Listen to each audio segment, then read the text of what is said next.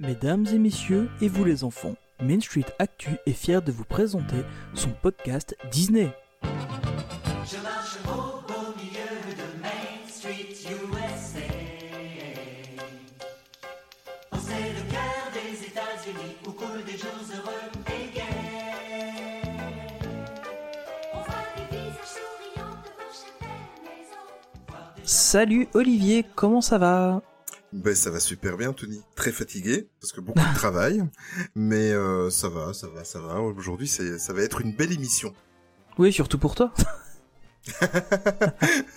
oui, parce que je vais, euh, on, va, en fait, on va discuter beaucoup de, enfin, même euh, uniquement de, de Walt Disney World. Donc, euh, je vous en ai déjà parlé. Je pars en voyage là-bas euh, d'ici 6 à 7 mois, euh, en juillet en fait. Et euh, si je pars là-bas, c'est grâce aussi à, à une agence de voyage en quelque sorte et à une personne en fait qu'on reçoit aujourd'hui, Tony. Ouais, donc aujourd'hui on reçoit Caroline Lefebvre, Exact. qui euh, s'occupe donc, euh, qui travaille pour euh, wdworld.com et qui s'occupe de enroute, enroutewdworld.com aussi. Et donc euh, bonjour Caroline. Bonjour Tony, bonjour Olivier, ça va bien? Ah bah écoute, ouais, nous ça va super. Mais moi, je suis déjà en, en terrain connu en fait parce que ça Toi tu fait. la connais bien. Oui, oui, oui, ça fait déjà un peu plus d'un an. Si je me trompe, euh, Caroline, tu m'arrêtes. Hein. Euh, ça fait déjà un peu plus d'un an en fait que Caroline s'occupe de mon cas. Oui, c'est à peu près ça, oui, oui. Voilà. En, en- en fait, euh, bon, on va en parler un petit peu, euh, Caroline. Donc, on va, on va déjà te présenter. Donc, tu, tu travailles en fait. Enfin, pour moi, c'est, euh, c'est l'agence de voyage québécoise parce que je pense que les gens ont reconnu un petit peu ton accent québécois, même, même si, même si à la base tu es, tu es française, c'est ça? Oui, c'est bien ça. T'es une expatriée. Et oui, ça fait 17 ans que j'ai quitté la France. Avec regret Euh, on fera un autre podcast là-dessus. Ah, je connais, Ok, aussi, ça. je, je connais aussi quelques expats euh, qui sont partis au Québec. Oui, On pourrait faire un podcast que de ça. ça serait drôle. Et donc pour revenir un petit peu à, à Caroline en fait, euh, donc comme je vous ai dit, c'est je l'ai rencontrée grâce en fait à wdworld.com qui est une des agences de voyage euh, principales, enfin qui est la plus connue en fait un petit peu dans le milieu, qui est la plus présente sur les réseaux sociaux euh, depuis de nombreuses années. Donc euh, tu, tu es dans l'agence de voyage. L'agence de voyage elle existe depuis combien de temps, Caroline? Écoute, elle a été fondée par Charles Boisvert, ça fait environ Mhm, 16 mhm. ans maintenant. C'est fou. Oui. C'est, fou. Parce que maintenant vous êtes combien d'agents en fait Euh, on est rendu 18. Ah. C'est dingue. Oui. Tout, tout ça pour assouvir notre passion. Euh, la nôtre en premier, la vôtre après. C'est bien, joint l'utile et l'agréable. Exactement, oui. Mais est- est- est-ce que tu peux un petit peu euh, présenter wdworld.com parce qu'en fait il y a deux entités. Je te présente sur les deux entités. Il y a wdworld.com pour qui tu travailles et alors il y a ton ton blog personnel euh, en routeworld.com. Oui. Mais est-ce que tu peux un petit peu présenter ces, deux différentes entités et euh, ce que vous proposez exactement? Exactement. Alors en fait, euh, euh, l'agence c'est vraiment wdworld.com pour le site web et pour euh, Facebook, Instagram, Twitter, etc. Euh, on est présent pas mal partout. À l'origine, euh, Charles Boisvert dont j'ai parlé tantôt était tout seul. Et puis euh, les années passant, euh, euh, Jean-Philippe Paré a embarqué avec lui. Alors Jean-Philippe Paré est connu aussi euh, pour euh, un autre podcast ici au Québec qui s'appelle Destination WDW. Et euh, ils ont travaillé euh, pendant une couple d'années tout seuls et ils se sont aperçus que ben euh, ça suffit plus à la demande. Euh, Charles à l'origine avait euh, un site web qui était très très intéressant pour tous les fans de Walt Disney World parce que son son site web à l'origine était le seul en français. Puis ça c'est c'est super important parce que Walt Disney World c'est c'est une grosse euh, c'est un gros morceau euh, et euh, à l'époque euh, même encore aujourd'hui des fois hein, certaines pages en français c'est pas toujours simple. Donc euh, il a lancé ça au départ avec énormément de photos euh, beaucoup de détails. Alors c'était euh, une une ressource euh, de, de première qualité là pour tous ceux qui envisageaient un voyage euh, à Orlando.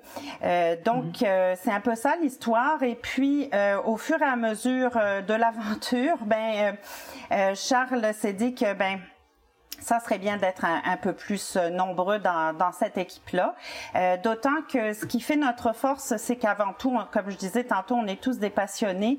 On cumule un, un nombre de voyages incroyables euh, à Walt Disney World, euh, mais aussi dans d'autres destinations, hein, que ce soit les, les croisières, que ce soit Disneyland euh, euh, en Californie. Euh, pour Paris, on, on est moins nombreux, disons, parce que c'est- plus loin finalement pour nous. C'est un mais, peu plus loin, euh, ouais. Exactement.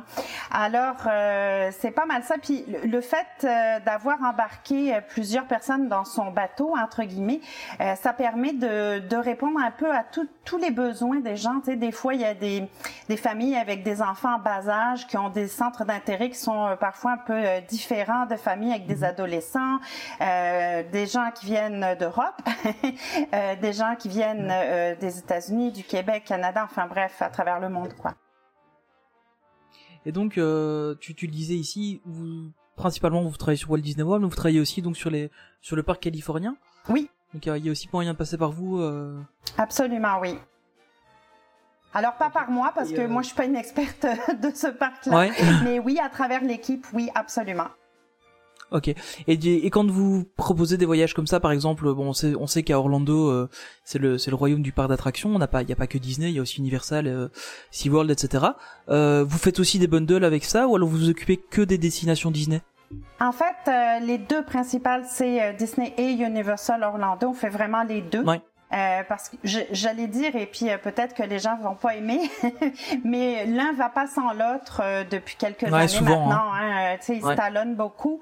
Euh, même si leurs offres sont pas mal différentes, elles sont... euh, euh, elles ont quand même des gros points communs. Alors euh, tout ce qui est autour, euh, parce que Orlando, euh, c'est un peu le, le, le Vegas du parc thématique, on va dire. Ouais. Euh, oui, euh, s'il y a des gens intéressés, que ce soit euh, par la NASA, Cap, Cap Canaveral évidemment, euh, que ce soit SeaWorld, euh, Discovery Cove aussi, qui est un peu moins connu, mais qui permet d'aller nager avec les dauphins, par exemple. Euh, donc, euh, Ouais. des petites choses comme ça, oui, on le fait aussi, euh, mais ça reste assez rare au niveau de la demande. Euh, Mhm. je, puis je, je vous dirais tout simplement parce que euh, déjà partir, euh, peu importe d'où vous habitez, quand euh, vous, vous faites un séjour Walt Disney World, c'est presque déjà complet en, en soi. Tu sais, ça, ça va prendre beaucoup de bah temps. oui, il y a, y a déjà tellement de destinations rien que sur le resort. C'est ça, exactement. Que Ouais, souvent ça se suffit, puis souvent on va jumeler les deux ou on va faire ou l'un ou l'autre. Euh, puis tout ce qui est autour, c'est vraiment plus pour les gens qui y vont pour des deux semaines, trois semaines, euh, qui Ouais. passent euh, un été là-bas ou un hiver là-bas en fait. Euh, donc euh, voilà. D'accord. Euh, donc tu as déjà répondu à, à- à une des questions que, que que je voulais que tu répondes tout à l'heure concernant les agents. Moi j'ai, on va un petit peu plus spécifique. Est-ce que dans dans dans l'agence WD World, euh, est-ce qu'il y a certains agents qui sont plus spécialisés Je pense que toi c'est le cas euh, Disney World, d'autres qui sont euh, pour les Disney Cruise Line, d'autres qui sont pour la Californie. Il y a vraiment certains agents qui sont bien spécifiques à certaines destinations. Oui, exactement. Euh, parce que dans le fond, euh, c'est pas comme une agence de voyage traditionnelle. Mettons que vous voudriez euh, faire un voyage euh, aux États-Unis pour aller visiter, euh, mettons Washington.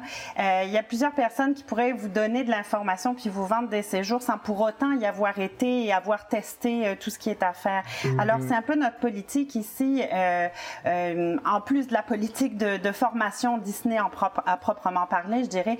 Mais euh, ça prend pas de savoir à peu près de quoi tu parles, ça prend d'avoir une expertise. Puis une expertise, ça s'acquiert au fur et à mesure de tes séjours euh, ou de tes, comment je, on peut dire un séjour aussi pour une croisière d'ailleurs, mais euh, si tu as fait euh, un voyage dans ta vie euh, à Disneyland, Californie, tu peux pas dire que tu es un expert, même si tu fais des heures et des heures de formation en arrière.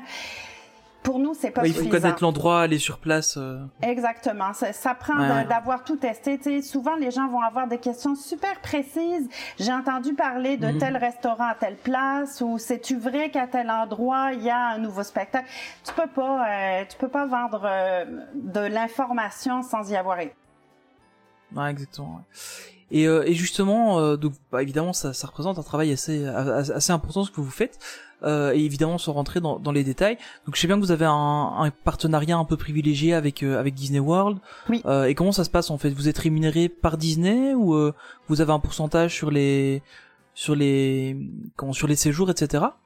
C'est moi, moi, je, je- cette cette question en fait, je vais juste spécifier un petit peu plus. C'est pas pour euh, rentrer dans les détails de. Oui, de- non, pas du ça tout. nous regarde pas. C'est simplement que euh, je voulais absolument qu'on te la pose cette question parce que moi j'entends beaucoup de personnes qui disent ah tu parles avec WD World mais ça va te coûter plus cher etc.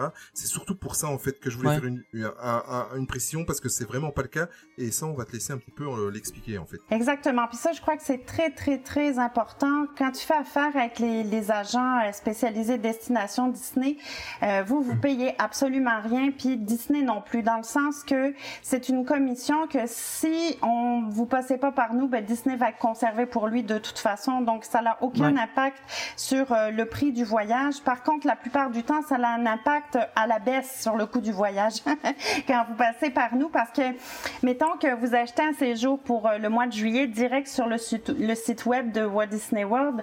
euh, Il y a très peu de chances que Disney vous passe un coup de fil un jour pour dire Hey, savez-vous quoi? Euh, Finalement, on a une promotion, ça va vous coûter 300 dollars moins cher. C'est sûr qu'ils feront pas ça.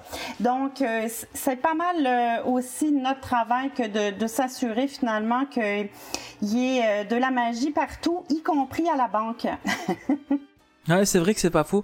Mais ça, c'est un truc qui n'existe pas, par exemple. euh, en tout cas, en- j'ai jamais entendu parler de ça pour Disneyland Paris, euh, où il y avait moyen de s'associer à, à Disneyland pour justement prévoir les séjours comme ça. En général, on passe par eux et puis c'est tout. Ou alors par des agences de voyage classiques, mais tu payes ton séjour et puis c'est tout. euh.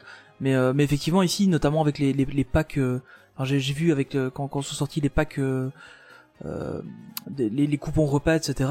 J'ai vu la folie que ça a été euh, avec ça. euh, je suis un petit peu sur euh, sur les réseaux sociaux, c'est quand même assez euh, assez flagrant euh, les, les différences de prix qu'il peut y avoir et que justement vous êtes là pour conseiller, donc ça c'est Définitivement. Et puis, euh, euh, il y a de l'arrimage aussi qui se fait avec euh, les vols. Des fois, le- les gens vont nous contacter en disant hey, j'envisage un voyage, mais euh, je partirai volontiers euh, euh, au mois de septembre ou j'irai plutôt euh, au mois de février. Et puis, euh, on est là aussi pour donner leur juste sur à quoi s'attendre parce Ouais. que il y a un prix pour un séjour. Euh, puis, euh, c'est quand même euh, un beau séjour.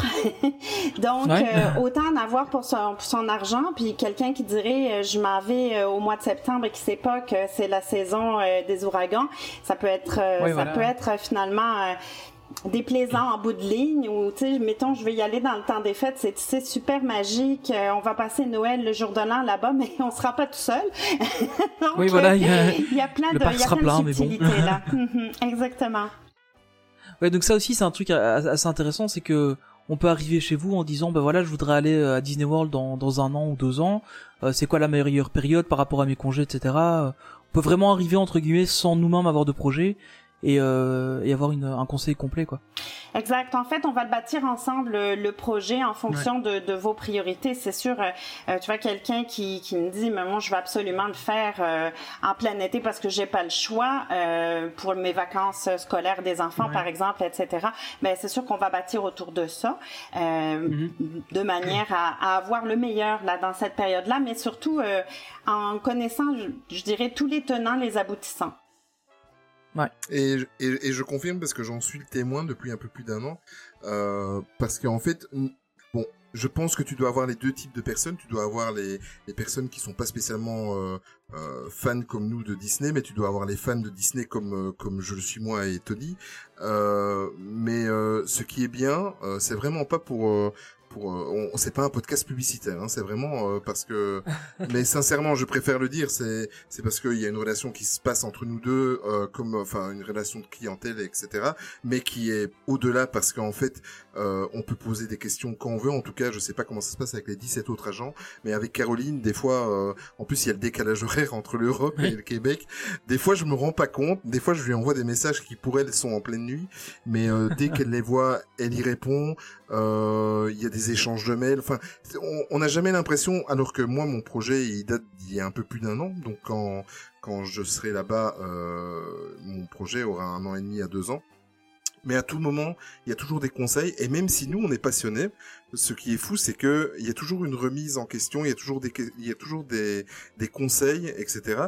Et en fait, on arrive petit à petit. Ici, j'arrive tout doucement. Enfin, tu me dis si je me trompe, Caroline, mais on arrive presque à la fin de la finalisation du voyage, dans le sens où j'avais une idée précise il y a un an, qui est complètement différente après euh, après une année par rapport à ce qui était sur papier.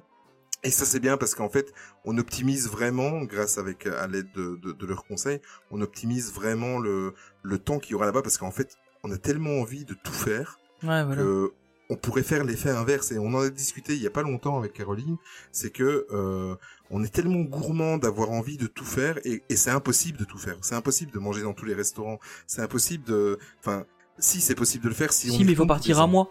Voilà. et, et, et- Là, le et ça c'est est génial. différent. Ouais, et ça c'est génial parce que la disponibilité, euh, nous on s'est rencontrés en fait par hasard sur Instagram.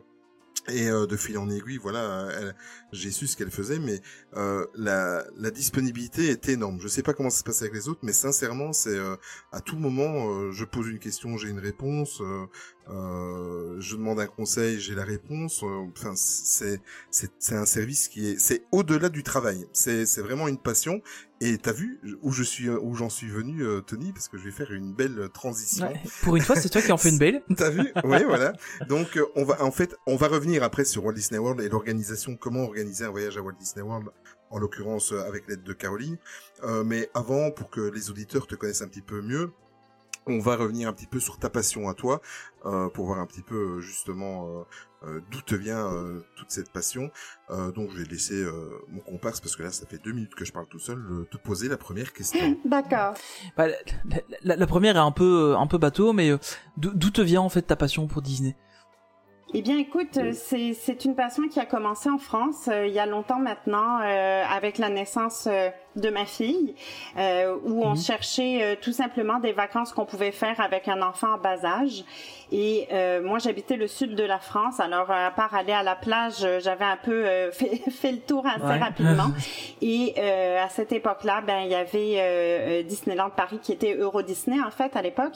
Ouais. Et euh, on a fait un, un premier séjour là-bas et puis euh, ça, ça a été euh, euh, chargé d'émotions. euh, C'était tellement magique. Il y avait, tu sais, tout le monde me disait ben non, l'enfant est trop petit. Voyons donc, elle s'en rappellera pas, ça va te coûter trop cher, etc. On- écoute, ça, ça a été tellement formidable que finalement, à partir de là, euh, le, la passion était née. Euh, Il y avait plus rien Mhm. pour m'arrêter. Et puis, euh, euh, je, je l'ai jamais dit euh, vraiment à Olivier, mais une des raisons pour laquelle, à un moment donné de ma vie, j'ai décidé de quitter euh, l'Europe et de m'installer euh, sur le continent américain, ça a été un petit peu celle-là aussi, de me rapprocher euh, de, de Walt Disney World. C'était pas la seule, hein, je, je, je dirais pas jusque là, c'était pas la seule, là, mais ça, ça en faisait partie. Et, euh, et je le regrette pas, quoi. Voilà. et puis euh, ça remonte. euh, ma fille maintenant euh, va avoir 22 ans, donc euh, ça remonte à un moment. Ah ouais. Ça ne nous rajeunit pas tout ça. Ah. Et euh, bah évidemment euh, Disney c'est c'est un univers euh, infini quasiment maintenant surtout avec tous les rachats qu'ils ont fait récemment. Mm. Euh, mais toi qu'est-ce qui te parle vraiment? C'est plutôt Disney les classiques, euh, maintenant Marvel ou alors justement Star Wars aussi qui vient qui a récemment de rejoindre la maison. C'est t'étais plus sur quel euh, quel créneau euh, ou plusieurs euh Oui, en fait, je suis sur plusieurs euh, créneaux parce que ça a commencé avec les Disney euh, classiques, évidemment. Et je te dis, je te cacherai pas, pour Star Wars, euh, je, vais- je vais prendre un petit joker à un moment donné parce que autant, euh, autant je suis, je suis très fan, autant je, je l'aime moins dans les dernières années, on va dire ça comme ça. Mais Mais ça peut se comprendre. mais euh, avec euh, avec euh, quelques quelques nouveautés de, de ces derniers mois, je crois que finalement je me replonge. euh, je vais revoir mon ma vision de ces dernières années en tout cas. Bref, tout ça Ah, pour te dire oui. euh, Galaxy's Edge, euh, je pense que tu rien qu'avec ça ce sera voilà. ça vaudra la peine. Je pense que c'est ça que ça prenait pour euh, pour me me rendre à nouveau en amour. Euh, souvent, quand, quand on a une passion, et je l'ai vécu à plusieurs reprises, euh, quand on a une passion, souvent, forcément, il y a des dommages collatéraux, on va dire. Donc, euh, euh, souvent, on embarque sa famille avec soi. Est-ce que dans ton cas, euh, ta famille, euh, ton, ton, ton mari ou compagnon, ta, ta, fille, est-ce qu'ils te suivent dans cette passion? Ils sont devenus aussi accros que toi? Alors, euh, en ce qui concerne mon mari, oui, il me suit totalement. Il me supporte euh, à longueur de journée parce que, euh, bon, euh, c'est sûr que, un peu comme tout le monde, je dirais, euh, quand on revient du travail, souvent on va, on va partager hein, ce qu'on vit euh, au travail Ouais. avec euh, la famille. Euh, moi, j'ai la chance que mon travail, il est euh, euh, 80% du temps chez moi, donc, donc on n'y échappe pas. Et puis, euh, tu sais, on va regarder euh, des vidéos, on va faire euh, des, des formations de la recherche euh, souvent ensemble. Et puis, euh, il est, euh, il est aussi en arrière euh, du site web de temps en temps. Donc, euh, oui, il est totalement impliqué, je te dirais. Euh, quant à ma fille, elle a grandi dans cet univers-là, mais euh, elle s'en détache au fur et à mesure. Mais mon fils embarquait. Alors, euh, là, définitivement, tout le monde est va, Disney chez nous. Il n'y a, y a pas de doute là-dessus. Si jamais euh, quelqu'un ose parler d'un projet de vacances ailleurs que Disney, euh, il fait- ça va mal se terminer. Et, euh, et par rapport justement au travail que, que tu fais maintenant dans, dans l'agence de voyage, euh, comment ça comment ça arrivait en fait? C'est un peu par hasard euh, ou tu cherchais justement un emploi dans dans ce type de, de job euh? Oui, en fait, c'est par hasard. euh, oui, puis non. en fait, euh, euh, ma carrière initiale, euh, j'étais infirmière et euh, Ah oui. je- je- ça, ça me permettait de, de prendre de- des congés assez facilement. C'est un peu un paradoxe, mais dans le fond, quand tu travailles dans le privé, là, tu peux dire que tu travailles pendant trois mois, Ouais. tu fais un contrat, etc. Donc, je, je travaillais longtemps comme ça. Ça me permettait de faire deux, trois voyages par année à peu près à Disney. Euh, et puis, euh, au fur et à mesure de cette passion-là, avec ma fille qui a grandi, à un moment donné, euh, elle, elle s'est intéressée à une carrière euh, de conseiller en voyage. Et puis, je, je- Mhm. en la regardant faire, je me suis dit, tiens! Donc, on a Pourquoi embarqué pas? ensemble. Ouais, on a embarqué ensemble dans la formation et c'est en embarquant comme ça que là, j'ai dit, OK, là, je vais contacter Charles. Et euh, Charles, à l'origine, donc, ça a toujours été lui qui m'a vendu mes voyages. Donc, tu vois, on se connaissait déjà depuis longue date. Et euh, quand j'ai tapé à la porte de Charles, ben, euh, il y a eu un bon contact immédiat. Donc, euh, j'ai embarqué tout de suite. Ah c'est marrant ça. C'est fou. hein. Ouais. Euh, tu, tu, tu as la chance donc maintenant de, de vivre un petit peu de ta passion Oui. qu'on aime beaucoup. Euh, mais concernant un petit peu la passion, c'est toujours moi c'est une question qui me qui me taraude toujours parce que euh, c'est- enfin, c'est c'est quelque chose qui m'intéresse. C'est la réaction en fait des proches euh, parce que souvent c'est c'est rempli de préjugés. Euh, toi tes proches que ce soit ta famille ou tes amis, euh, comment est-ce qu'ils vivent ta passion? Parce que c'est pour euh, pour te poser souvent des questions, tu tu penses Disney 20 heures sur 24 quoi. Oui, même presque 24 parce que des fois j'en rêve. Euh, écoute, euh, ben ils s'en plaignent pas, ils sont toujours là, je dirais. Euh, non, je te dirais que des fois, ce qui va être un peu plus lourd au niveau de la famille, c'est plus ma disponibilité pour eux des fois, Euh, parce que ben comme, comme tu l'as dit un peu tout à l'heure, euh, quand t'es passionné, euh, tu fais pas juste vendre une affaire puis au revoir, merci, bonjour. Euh, donc on est plus là, je te dirais même ce qui nous intéresse plus, c'est plus tout ce qui est après, tu vois. Donc euh, aider dans la planification, donner conseil, être présent pour résoudre les problèmes, dans le fond, faire en sorte que la, la magie opère. Et ça, ça prend vraiment beaucoup de temps. mais des fois, c'est juste quelques instants. Alors ça peut arriver que je suis allée, allée faire mes commissions, comme tout le monde. Puis je reçois une petite question euh, de, de quelqu'un qui est euh, sur place et qui se rappelle plus euh, où trouver quelle affaire. Bref, donc euh, oui, je vais toujours prendre le temps de répondre. Puis des fois, je, je vois des, des, des poils se dresser sur les bras de mon conjoint, mais il est gentil, dit rien. Ouais en fait au final c'est un travail qui est quand même assez assez prenant et comme c'est une passion en même temps ça reste ça reste assez euh, enfin tu tu tu tu t'en as tu t'arrêtes pas quoi. Et au moins t'as pas les- la moquerie des collègues qui te disent euh, quand tu y vas euh, ah bah tiens tu vas encore chez Mickey. Parce que tes collègues y vont aussi.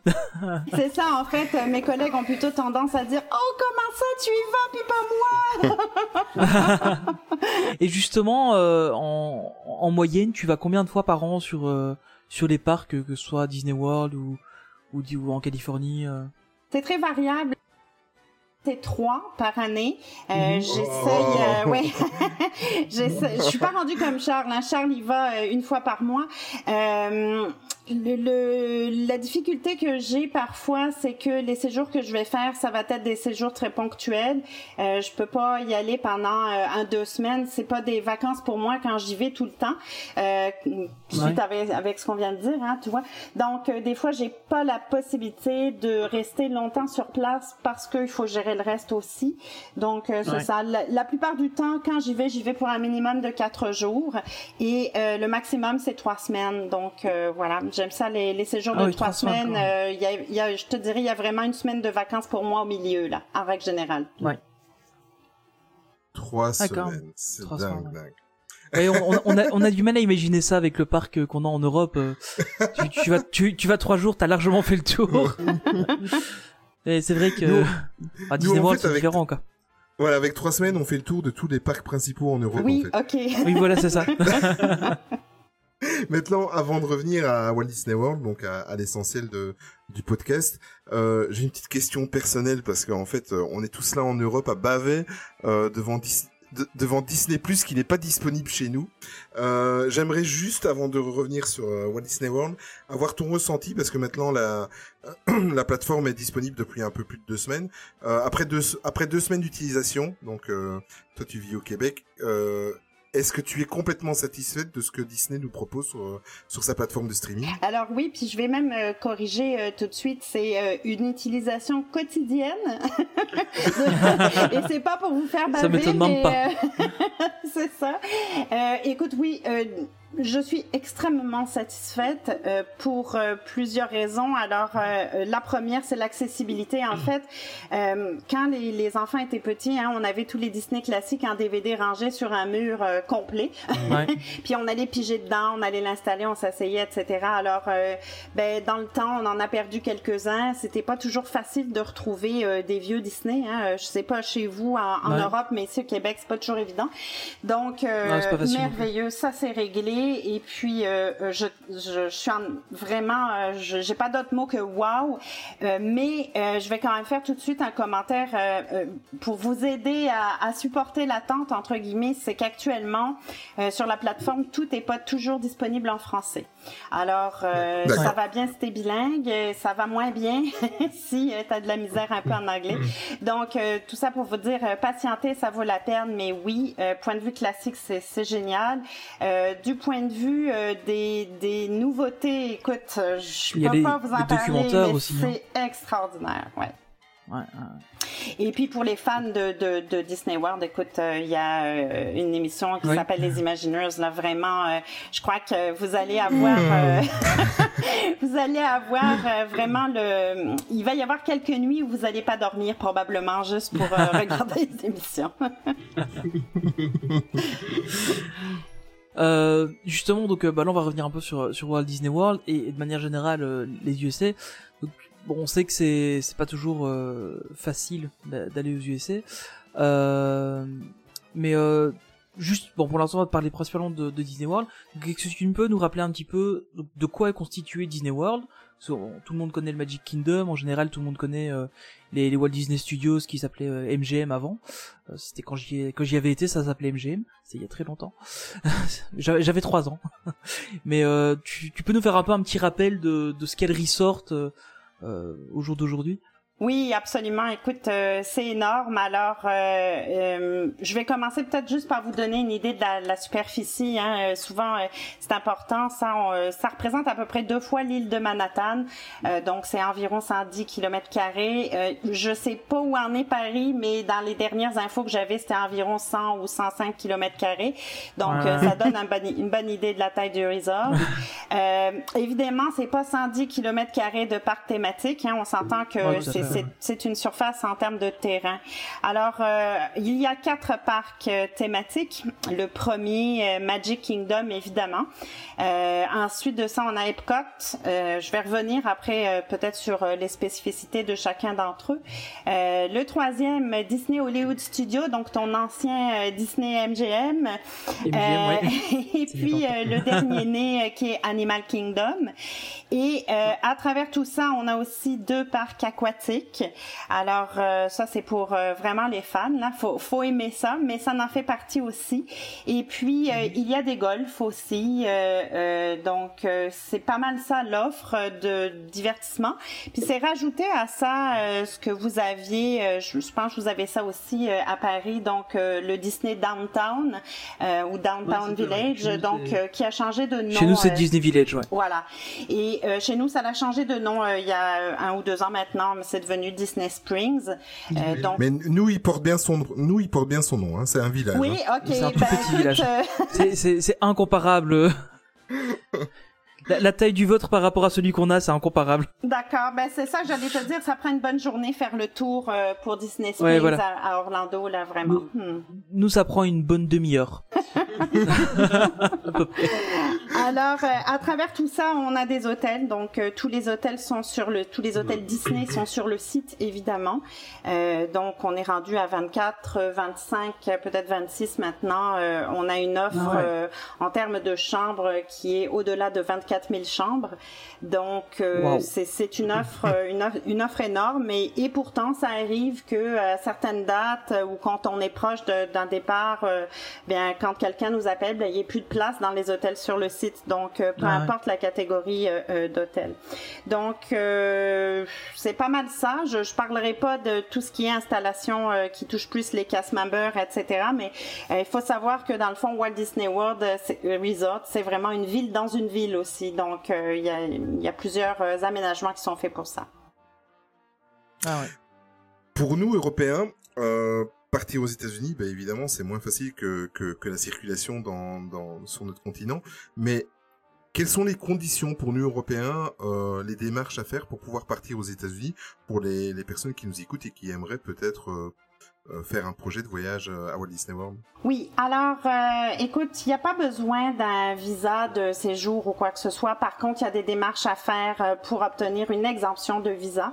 Donc ça, c'est vraiment important de la faire parce que, euh, écoute, je, je le vois encore des fois euh, dans les aéroports, là, le monde qui court euh, en se disant oh mon Dieu, mon Dieu, j'ai j'ai pas, euh, j'ai pas fait ma démarche.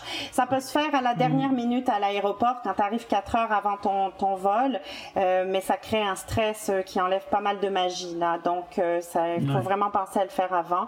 Ça prend un passeport euh, pour tout le monde, y compris euh, les nouveau-nés. Donc il faut vraiment que chacun ait son propre passeport. Euh, et puis, euh, faut que tu aies aussi un billet retour. Alors, euh, à, à- en règle générale, ça se passe très bien. Si jamais vous aviez décidé de prendre le billet plus tard, ça, ça s'argumente toujours. Euh, mais il faut quand même prévoir euh, d'être correct en- envers les règlements, évidemment. Euh, Qu'est-ce que j'allais te dire? Euh, Ça prend, euh, ça prend de l'argent aussi. En règle générale, il faut que tu puisses montrer que tu t'en vas réellement en vacances. Donc, ça prend une adresse et on peut pas euh, partir euh, d'Europe puis dire euh, je m'en vais à Disney, j'ai acheté mes billets d'entrée pour les parcs, mais j'ai pas d'hôtel. Ça marche pas. faut que tu aies une adresse là-bas. Mhm. Donc, euh, ça c'est bien important. Sinon, c'est pas mal, c'est pas mal tout. Bon, c'est déjà, c'est déjà pas mal. hein. Et euh, est-ce que t'as d'autres petits conseils, des, des petits trucs et astuces euh, pour justement les Européens? Bon, je pense par exemple, euh, c'est des trucs un peu bêtes, mais euh, les prises euh, électriques sont pas pareilles, les tensions non plus sont pas les mêmes, donc les chargeurs, il faut des trucs, notamment, enfin, Définitivement, euh, surtout que ben comme tout le monde maintenant, le, on se déplace tous avec nos cellulaires hein, pour euh, ah ouais. pour profiter sur place, donc il faut pouvoir charger. Alors effectivement, c'est du 110 volts sur tout le continent américain, que c'est- Ouais. ça inclut Amérique du Nord, Amérique du Sud d'ailleurs. Donc euh, oui, ça prend d'avoir la petite prise qui va bien. ouais. Ah, même au Québec, c'est du 110 volts? Oui, aussi oui. Je croyais, je croyais que c'était que euh, aux USA, tiens, c'est marrant. Et non, c'est Ah ouais. partout. C'est vraiment partout. ah, il faut y penser. Bon, ben moi, Tony, euh, maintenant je commence à un peu euh, trépigner d'impatience parce que m- moi je connais toute la procédure, mais j'aimerais bien partager euh, l'expérience et les conseils de Caroline avec les, les auditeurs. Euh, on va rentrer dans le vif du sujet concernant la planification euh, euh, d'un voyage à Walt Disney World. Donc, Ouais. moi, je vais te laisser parler là maintenant pour la première question parce que euh, cette question, moi, je la connais. Donc, euh, je vais te laisser euh, attaquer. Ouais, bah donc du coup voilà, c'est ça. le, le, le gros du sujet, c'est en, en fait, on veut partir à Disney World. On t'envoie un email et puis on te dit voilà, on voudrait bien aller à Disney World euh, d'ici euh, un an. euh, Qu'est-ce qu'on fait? Que- Comment ça se passe? Euh, Alors oui, se tu, passe après, tu peux faire ça, tu peux faire ça, commencer par là, euh, juste dire coucou, j'ai le projet, euh, et euh, puis après ça, on, on va creuser ensemble, ou bien tu peux remplir euh, un formulaire de soumission qui va prendre dans le fond les informations importantes, les Ouais. informations dont moi j'ai besoin en fait pour tracer les grandes lignes du, du projet. Euh, les informations importantes, c'est ben, dans le fond la période ou, la, ou les dates à laquelle vous aimeriez y aller en partant, en Ouais. disant euh, bon j'aimerais plus y aller à l'été, à l'automne, à l'hiver ou au printemps.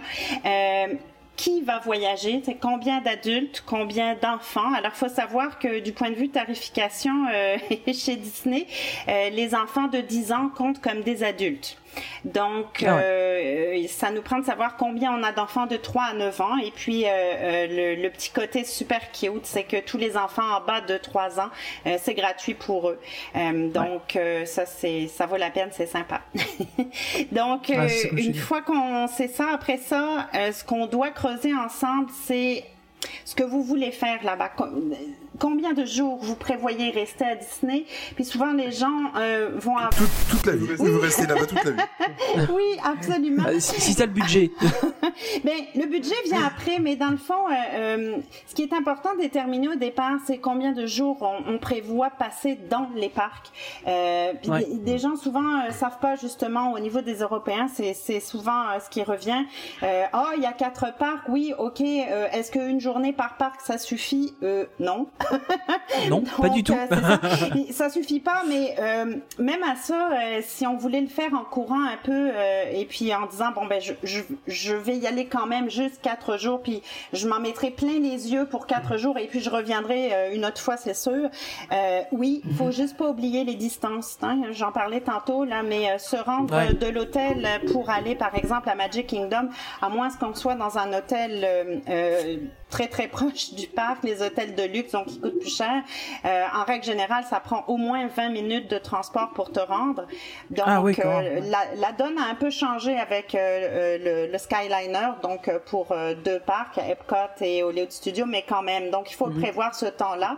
Euh, et puis il faut savoir qu'une journée dans un parc, c'est environ 10 à 15 kilomètres de marche. Donc euh, des fois on ambitionne un peu en disant oh je vais avec le décalage horaire, je vais prendre juste mon 4 jours puis ça va être magique. Ça se peut que ça soit magique la première journée, mais la deuxième journée ça risque d'être un peu plus fatigant que magique, puis la troisième etc. Donc euh, voilà. Alors c'est- des choses qu'on qu'on jase un peu ensemble au départ dans le projet, savoir combien de journées de parc, quels sont les parcs qui vous intéressent le plus. Et puis chaque famille est différente, comme disait tantôt, euh, un couple d'adultes, euh, peu importe leur âge, auront pas euh, forcément les mêmes euh, les mêmes objectifs ou les mêmes attentes qu'une famille avec des enfants plus jeunes. Ouais, Donc euh, tout ça, faut qu'on s'en parle un peu, qu'on apprenne à se connaître. Euh, C'est un peu ce qu'on a fait avec Olivier. Euh, C'était facile pour moi parce que vu que c'est un fan de Disney, on, on pouvait se dire tout de suite, euh, ah ben moi j'aime plutôt ça. Ouais, il je- connaît déjà un peu. euh, ouais. Exactement. Donc, euh, ça, ça donne une bonne piste. Alors, quand on a tracé les, les lignes un peu grossières, après ça, on va parler budget.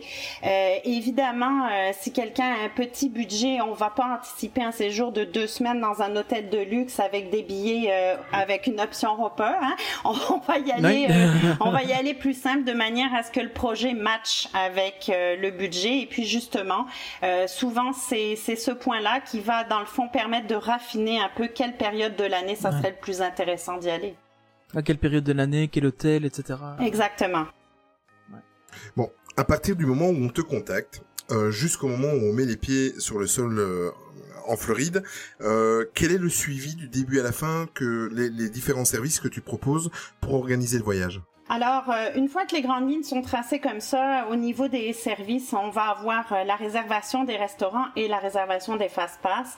Et tout ça ne peut avoir lieu qu'à partir du moment où on a placé ce qu'on appelle un itinéraire, c'est-à-dire déterminer ensemble euh, à peu près combien de jours et à quel endroit euh, vous allez être. Donc, euh, c'est ça.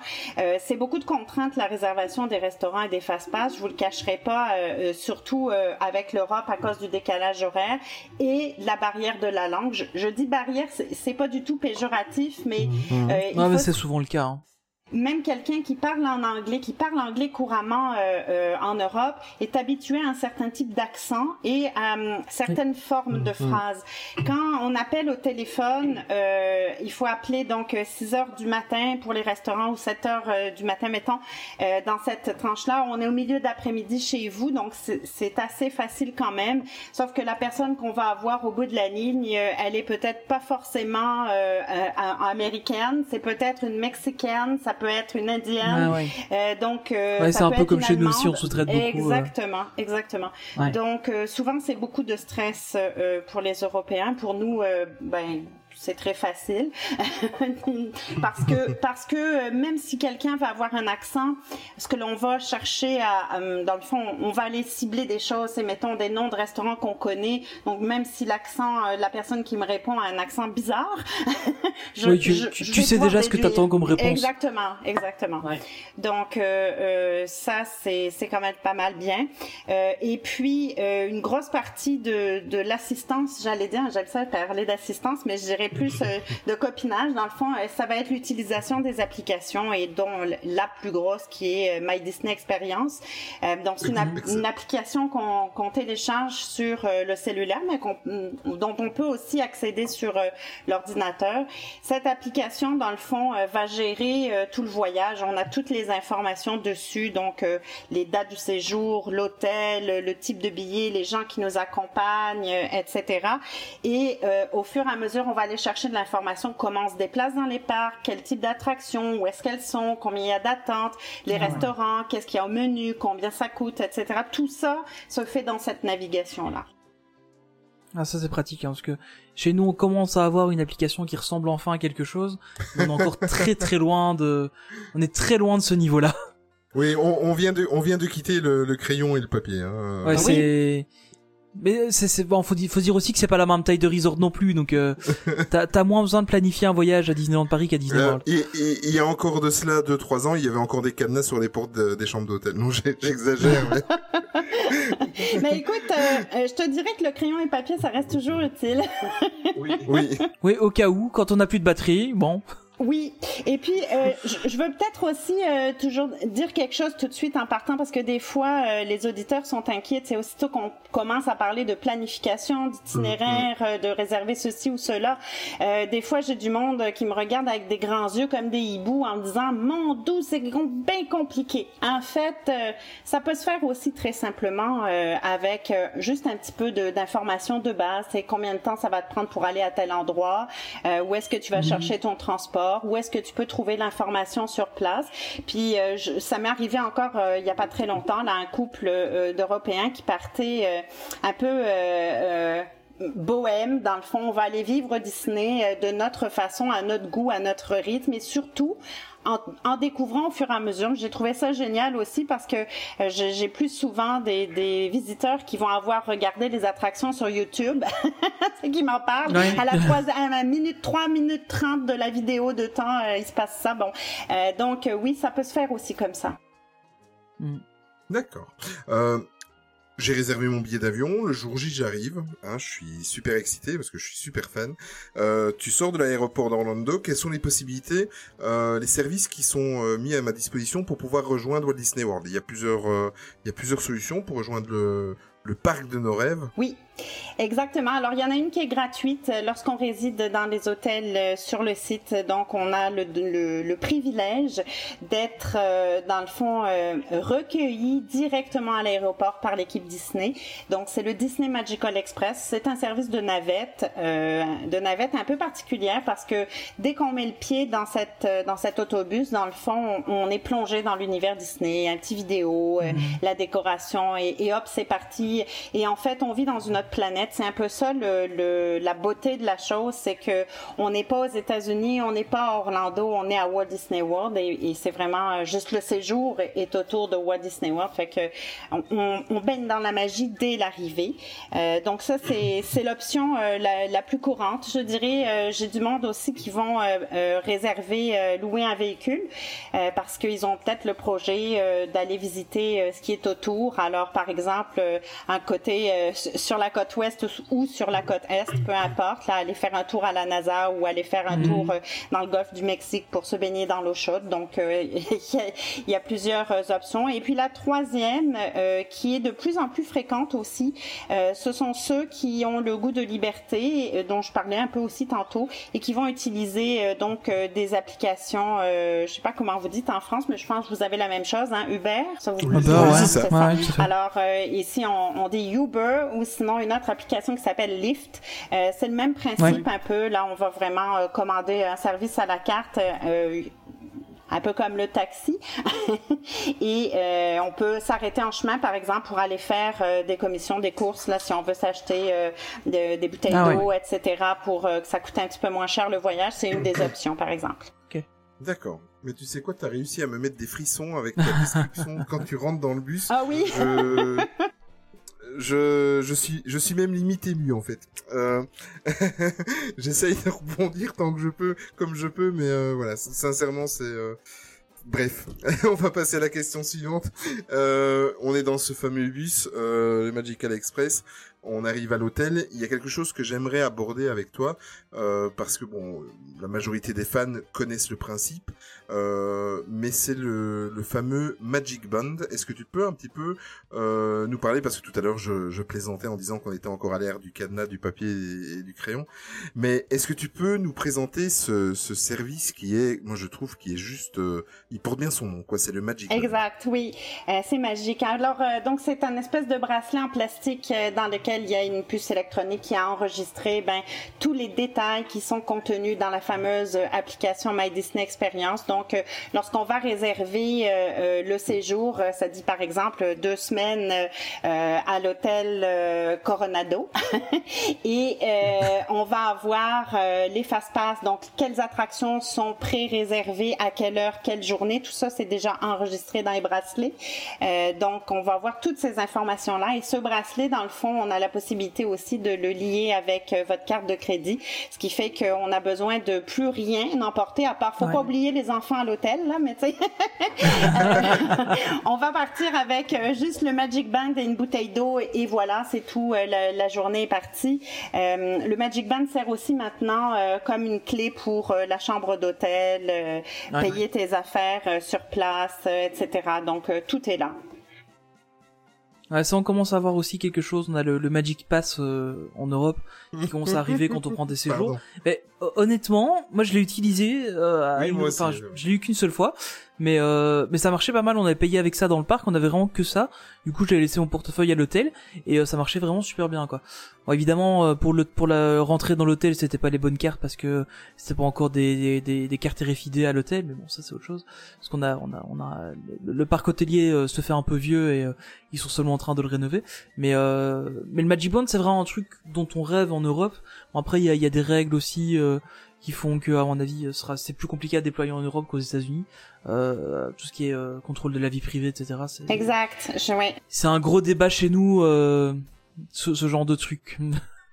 En fait, on a le même problème au Québec là de plus en plus. Mais en ce qui Ouais. concerne Disney, oui, effectivement, il faut savoir qu'avec ce bracelet, euh, Disney, c'est en tout temps ce que vous faites euh, et où vous êtes, à tel point même que dans certaines attractions, euh, euh, lorsqu'il va y avoir euh, un petit message à la sortie euh, pour vous dire euh, bienvenue dans votre langue avec votre prénom, tu sais, euh, Olivier va Ah s'émouvoir beaucoup.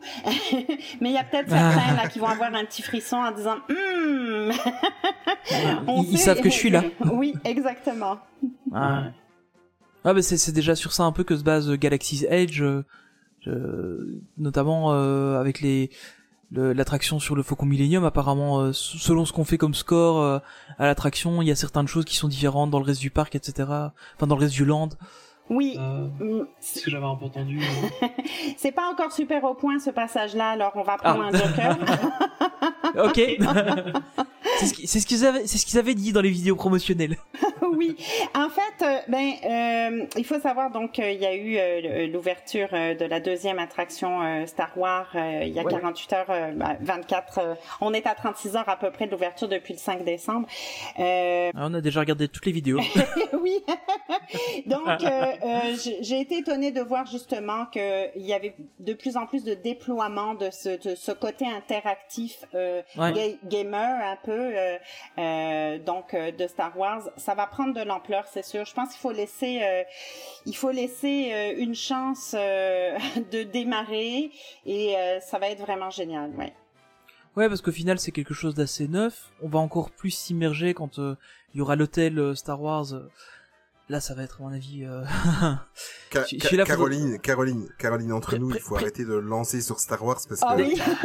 je sais pas si t'as remarqué, il est très très très très fan. Hein. D'ailleurs, j'ai j'ai pr- j'ai presque l'obligation de lui ramener et ce sera un vrai plaisir. Je vais lui ramener un petit souvenir de là-bas, c'est promis. Mais t'as remarqué, il est très très fan. Hein. Bon, ben, vu ce- depuis que je suis tout petit. Il va falloir y aller, euh, Tony aussi, mais euh, je voudrais tout de suite te dire, euh, c'est pas un hôtel Star Wars. On va tout de suite arrêter de l'appeler comme ça parce que Oui, c'est pas un hôtel parce que c'est une expérience à part, vraiment. Euh, oui, mais même, de- tu sais, euh, euh, Disney aime beaucoup ça euh, dans le dans le texte aussi euh, mettre l'ambiance. Alors euh, euh, vraiment, euh, c'est c'est important. C'est c'est vraiment un vaisseau Wars, un vaisseau euh, qui va Oui, c'est qui ça, va ouais. se rendre. euh, C'est le Halcyon, donc euh, qui va euh, vous amener. Puis il considère euh, vraiment aujourd'hui là, c'est bâti autour d'une expérience, euh, pas forcément à part parce qu'il y a quand même un lien avec euh, euh, en direct avec euh, Batuu, donc euh, pour aller Avec Batou, ouais. visiter euh, Galaxy's Edge, Euh, mais c'est vraiment euh, comme euh, étant comme une croisière sidérale ou intersidérale. Je sais pas trop Ouais, comment on ça, pourrait ouais. la décrire là, Euh, mais c'est ça. On va s'en reparler parce que euh, ben écoute Tony, si tu veux, tu pourras venir avec moi. Hein, on va y aller à l'ouverture. va falloir Écoute, aller tester ça. Ce, ce serait avec grand plaisir. Mais j'ai vu justement, ils ont ressorti quelques concepts là. on, de justement au courant de la semaine, j'ai vu deux trois concepts euh, qui étaient sortis. Mais euh, ils parlaient même de pouvoir aller jouer dans les dans les salles des machines, etc. Avoir des petites missions, etc. Euh, C'est vraiment du du roleplay euh, co- comme on comme on peut l'avoir, euh, enfin sur des sur des sur des RPG. en ligne ou, ou- papier, ça vraiment ça donne vraiment cette impression de roleplay. Moi, c'est ça qui me fait rêver parce que je suis très fan de roleplay, je suis très fan de Star Wars, donc à mon avis, je pense que quand, quand lui sera ouvert. euh, Mais bon, à mon avis, bonheur, le, prix va être bien en aussi, je pense.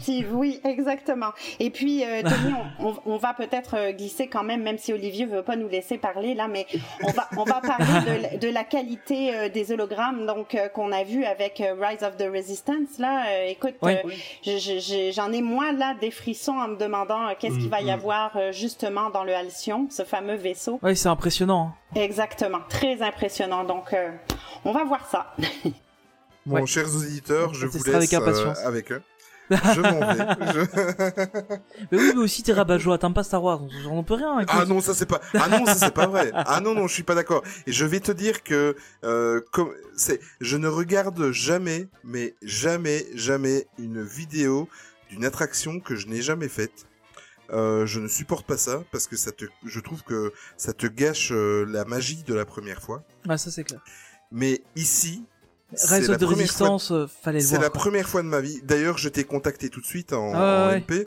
Je t'ai contacté, je t'ai dit, mais arrête tout ce que tu, f- tout ce que t'es en train de faire. Le pauvre, il, j'étais en en de réunion la quand tu m'as envoyé le message. c'est ça. Je, je lui dis, j'ai, arrête tout, tu vas rater ta vie, tu, tu, tu rates quelque chose. C'est, j'ai tout regardé, mais, et mieux, je crois que depuis euh, hier, euh, je l'ai regardé presque une dizaine de fois. C'est à, c'est, c'est, c'est. Moi, j'ai, justement, j'ai regardé, j'ai regardé que des courts extraits pour me donner une idée, mais je l'ai pas regardé en entier parce que c'est, j'aimerais vraiment la découvrir euh, complètement. Non, là, j'ai pas, j'ai pas quand, pu quand faire j'aurai autrement. la- quand l'occasion de la faire. C'est en, en, en fait, tu te prends une claque. Je vais rester poli dans le visage, tu vois à droite. Ensuite, tu te retournes, tu t'en reprends une à gauche. et après, tu te retournes, tu t'en reprends une à droite. Ce n'est que ça. Et pour la première fois de ma vie, j'ai regardé une attraction que j'avais jamais fait. Mais c'est pas grave, je l'aurais oublié d'ici là. Non, je crois pas. Non.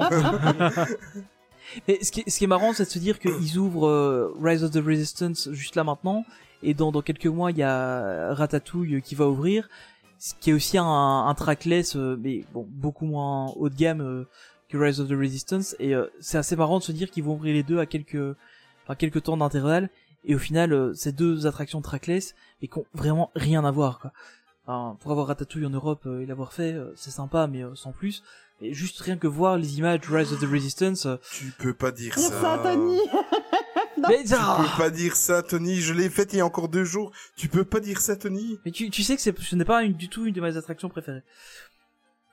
Tu, tu, tu, tu le sais, je, je suis un de ces rares euh, fans Disney à, à ne pas trop aimer Ratatouille et, euh, et je le revendique. Bon, J'a- si j'aime bien l'idée. Oui, revenons si à nos moutons. sur le, le sujet principal. Et justement, euh, bah, on- pour, pour rentrer dans les parcs, donc évidemment, il faut, il faut des, des, des entrées. Euh, donc là, ici, on parle surtout de, des séjours, évidemment. Euh, mais je pense qu'il y a aussi des, enfin, il y a aussi possibilité de, de séjourner à l'extérieur et prendre uniquement des tickets euh, à l'entrée. Absolument. Euh, Est-ce que ça revient, ça revient très cher euh, de prendre comme ça ou c'est toujours plus intéressant de prendre un séjour? Alors, euh, en ce qui concerne le prix des billets, ça n'a aucun impact. C'est pas euh, ça, que vous restiez sur le resort ou en dehors du resort en- du point de vue hébergement, ça ne changera pas le prix du billet. Mais on n'en aura pas autant pour notre argent. Et c'est là qu'il y a une petite euh, subtilité. Le, le prix du, du billet est déterminé en fonction de la date de la première utilisation. Alors, mettons, si je veux un billet de une semaine de, de séjour, euh, je veux faire sept journées de, de parc, mon billet va pas me coûter le même prix si euh, je m'en sers la première journée le 1er janvier ou bien le 1er juillet. Alors, c'est une subtilité Ouais. depuis l'année dernière au niveau de, de la tarification. Et puis, qu'est-ce qui va faire aussi changer euh, son prix, c'est le nombre de jours. Alors, euh, le prix par jour est quand même assez élevé. Hein. On parle de 105 dollars US à peu près là, mettons euh, au plus bas là, pour Ouais, une seule journée de parc. Et puis, si je prends 10 jours, ben le coût par journée va être peut-être de 50 ou 55 dollars US à, à peu près, juste pour donner une grandeur là. Au final, c'est pas si cher que ça. hein. Parce que quand on compare au parc parisien, euh, si t'achètes tes billets sur place, on est à, à 107 euros, donc ça fait à peu près euh, 120, 130 dollars. Euh, donc au final, c'est pas, c'est pas si cher encore.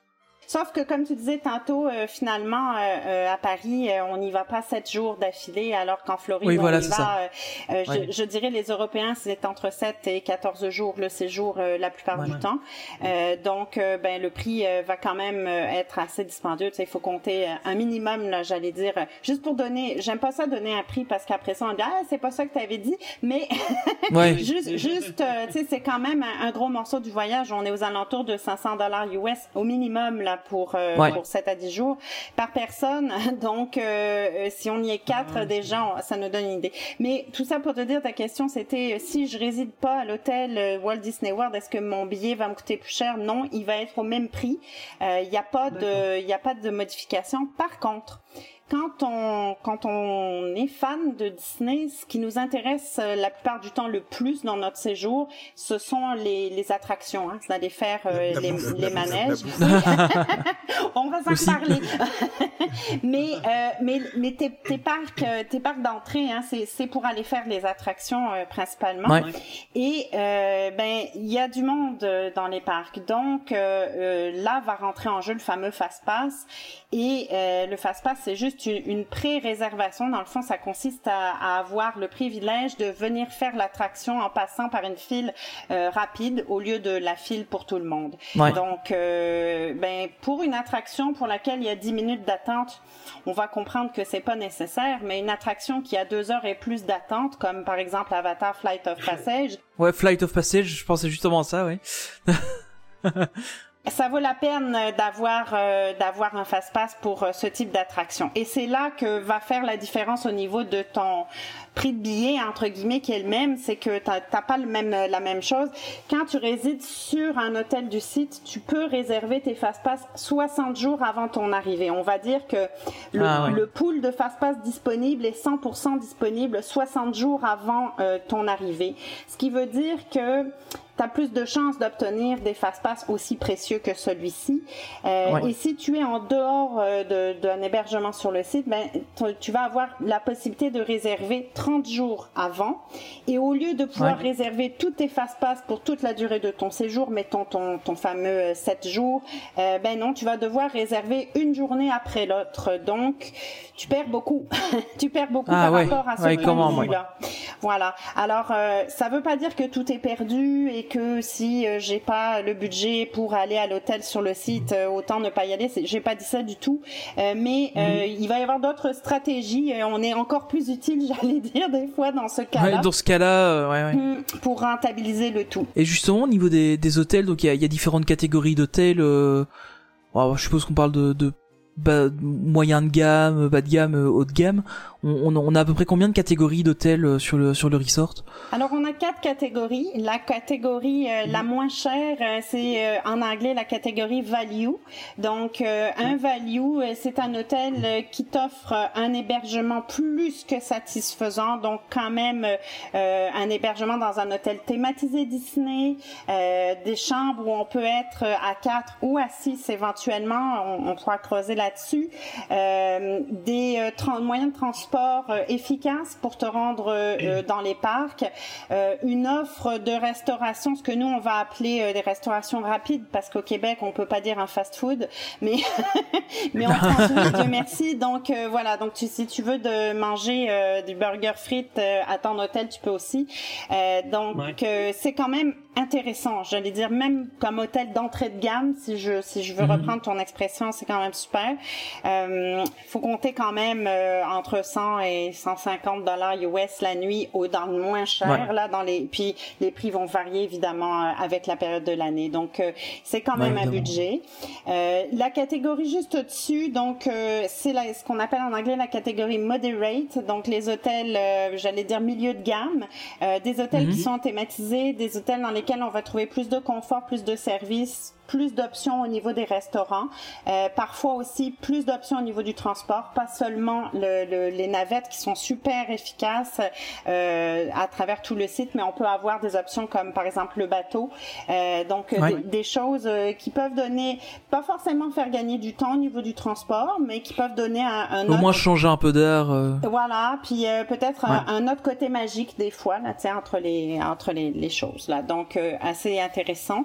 Et puis après ça, on rentre dans la catégorie des hôtels de luxe. Donc euh, un hôtel de luxe, c'est pas du tout ce qu'on pourrait peut-être entendre à l'international. Mettons si si je me cherchais un hôtel de luxe euh, en Polynésie française, on n'est pas rendu dans dans dans ce dans ce milieu hôtelier là, mais un hôtel de luxe, c'est un hôtel qui est euh, fortement thématisé, c'est un hôtel qui va avoir énormément de services euh, et qui va surtout être également à proximité des parcs. La plupart du temps, ils sont collés. Donc on va énormément gagner au niveau du transport, évidemment. Ouais. Euh, et puis la dernière catégorie, euh, ce- c'est ce qu'on appelle euh, la catégorie des villas de luxe. Alors euh, les villas, ce sont tout simplement des appartements, on va dire des studios. Ah donc oui. ça reste dans des dans des hôtels à l'intérieur. Tu sais, c'est pas un, un bâtiment tout seul à l'extérieur avec ta villa, non. Mais la, la terminologie, c'est ça. Donc une villa, c'est un studio. Donc ça comprend une cuisine qui est complète la plupart du temps. Puis euh, on va avoir une chambre de chambre. euh, on peut coucher euh, vraiment beaucoup de monde. Là, on peut rentrer des groupes. Ah c'est intéressant pour les groupes, euh, c'est intéressant. Euh, ça reste quand même un budget qui est plus élevé que dans une catégorie value parce que tu sais mettons Ah en oui. value on aurait pris trois chambres pour entrer euh, les dix personnes puis euh, dans les villas de luxe on va pouvoir prendre juste une villa avec euh, deux chambres mettons Euh, mais au niveau du budget au final ça, ça coûtera moins cher que d'y aller tout seul c'est sûr mais ça reste quand même plus élevé que dans la catégorie Ouais. value D'accord. C'était pas prévu en fait parce que je viens de me rendre compte que j'avais complètement oublié d'en parler euh, ou de, de l'aborder avec toi. Euh, mais tu as parlé des, des moyens de transport. Quels sont les différents moyens de transport proposés par euh, par euh, Walt Disney World pour euh, parce que bon euh, à Paris on, on fait quelques centaines de mètres et on est dans un dans un parc. Là à Walt Disney World euh, euh, évidemment là on parle en 10, 15 ou 20 miles euh, pour pouvoir euh, passer d'un à l'autre. Quels sont les différents types de, de moyens de transport? Alors, euh, le, le plus accessible et celui qui a fait ses preuves à travers les années, euh, ce sont tout simplement les autobus ou les navettes. Elles sont gratuites, elles viennent, euh, c'est inclus avec euh, les billets d'entrée. Donc ça, c'est bien, bien, bien important. C'est D'accord. des fois, on se dit, merde, il faut que je sois à l'hôtel pour pouvoir utiliser les navettes, mais non, pas du tout. Donc, euh, on peut passer d'un parc à l'autre en utilisant les navettes, même si on a acheté juste des billets. Ensuite, euh, après ça, tu vas avoir le bateau. Donc, euh, certains hôtels vont pouvoir euh, te déplacer comme ça.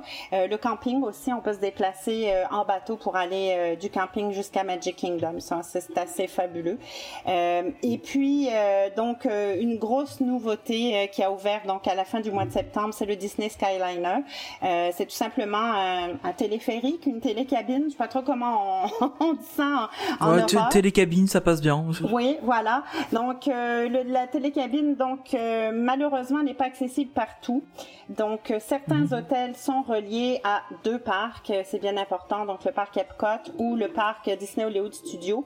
Mais euh, ça a changé complètement la donne au niveau des transports parce que mettons qu'on soit dans un hôtel de catégorie value, euh, par exemple le Pop Century qui est quand même accessible au niveau budget. Ben il y a encore quelques mois, on se déplaçait seulement avec l'autobus. Là maintenant, on peut prendre le Skyliner. Et le Skyliner pour t'amener de ton hôtel vers, mettons, euh, Disney Hollywood Studio, euh, ça va prendre moins de 10 minutes ou autour d'une dizaine de minutes. Euh, donc c'est vraiment très très intéressant comme gain de temps. Charles a testé ça cette semaine encore là, d'être dans un parc puis d'aller manger dans un restaurant d'un hôtel en prenant le Skyliner et, et retour. Là, c'est cinq minutes de transport. Donc vraiment, Ah ouais. ça, ça donne un, un autre profil. Et puis, euh, il reste deux possibilités pour se déplacer. Soit j'ai loué ma voiture et je vais utiliser mon véhicule. Alors, il faut savoir qu'il y a des frais pour ça, les frais de stationnement qui sont pas les stationnements des parcs, mais le stationnement de l'hôtel. Alors, c'est un petit peu moins cher. Mais quand même, si je viens avec un véhicule, je vais devoir payer des frais ici, mais je peux m'en servir pour me déplacer, me rendre d'un parc à un autre, euh, sortir de, du resort ou rester dedans, là, peu importe. Je le conseille pas vraiment. Si vraiment l'idée c'est de dire je vais gagner du temps en utilisant mon auto, c'est absolument faux.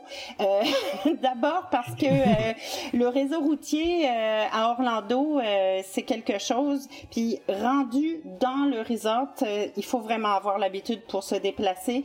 Euh, Il y a beaucoup de monde, il y a beaucoup d'autobus. Les autobus cachent les panneaux. Donc même en ayant Ah, un, oui. un GPS à jour, euh, les distances seront pas les mêmes. euh, ce- donc pour cette raison-là, vraiment, c'est vraiment pas un bon plan. Euh, sinon, Mhm. il reste l'autre option qui va être encore euh, donc euh, le, le, le fameux Uber ou Lyft, donc ces applications-là. Ça, c'est Ah très, oui, très, très intéressant. Puis ça, je, souvent, je le conseille vraiment. Je prends un exemple facile. Là, mettons, j'ai une famille avec des jeunes enfants. Ils ont marché toute la journée en plein soleil euh, du mois de juillet, hein, Olivier? Ils ont vu euh, le spectacle de fin de soirée, puis il est rendu euh, 22 ou 23 heures, et là, il faut attendre notre tour pour prendre la navette, mais tout le monde quitte le parc en même temps. Donc, euh, il y a quand même beaucoup d'attentes. Ça se peut qu'on ait un enfant ou deux là qui est vraiment euh, mal aux pieds, là, mal aux jambes et qui a vraiment besoin de- d'aller s'asseoir, mais ça peut être une des options à ce moment-là. Puis ça coûte pas gros là, mettons qu'on parle d'environ une dizaine de, de dollars US là pour un transport euh, euh, du plus Ouais. du plus parc au plus le, et le plus éloigné de l'hôtel là, mettons. Donc euh, ça peut être rentable. Euh, donc juste savoir que c'est possible. Ah, c'est pas cher. D'accord. Il y avait pas, enfin, j'ai j'ai l'impression de souvenir quand j'étais petit qu'il y avait le monorail aussi. Alors le euh, monorail, oui, le monorail. Tu vois, j'ai failli. C'était le- pour le parking, ça. Le monorail, en Et et il y a longtemps, hein. non, non, non, mais Il y a en- longtemps que j'y étais. Il est toujours là, puis je pense que c'est toujours le même quand ça a été petit. bon, euh, là aussi, je prendrai un petit joker. Ça permet de, de voir un petit peu dans hauteur là euh, euh, le, le, Ouais. le resort, mais ça a un intérêt relatif. C'est-à-dire que pour te déplacer avec euh, le monorail, il faut vraiment que tu sois, par exemple, dans, dans des hôtels de luxe qui sont autour de Ouais, c'est ça qui sont traversés. euh, Exactement. Donc là, oui, tu vas pouvoir utiliser le monorail pour te rendre à Magic Kingdom et également pour éventuellement te déplacer vers le, le parc d'Epcot. Donc, faut savoir que c'est Ouais. vraiment ça son circuit au monorail. Hein. Il dessert les hôtels qui sont à l'entrée de Magic Kingdom et il relie Magic Kingdom à Epcot. Euh, On l'a encore testé au mois de septembre là, parce que euh, mon mari aime bien ça. Donc, euh, je me suis dit, OK, je vais prendre des photos de ce temps-là. Euh, pour traverser du Magic Kingdom, pour te rendre à Epcot, ça a pris plus de 45 minutes. Euh, sur Ah une ouais. journée, euh, mettons qu'on a prévu un séjour un peu serré, ouais, c'est beaucoup quand même. Alors, Ah. euh, et puis, euh, la beauté de la chose euh, est pas belle tout le long. Rendu, euh, quand tu es autour tour des, de, de- du lac en avant de Magic Kingdom et que tu traverses le Polynésien, le Floridien, puis le Contemporary, donc des super hôtels mythiques, oui, c'est super.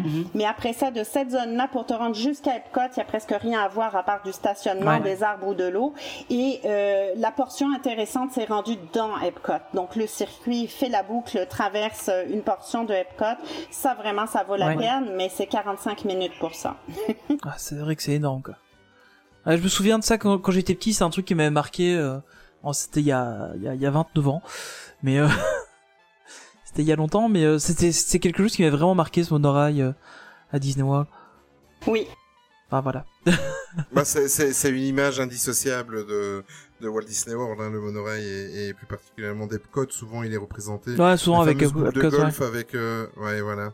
Euh, j'ai encore une ou deux questions sur les fast-pass, mais avant, maintenant, là, tout en, en parlant, je viens de penser à quelque chose.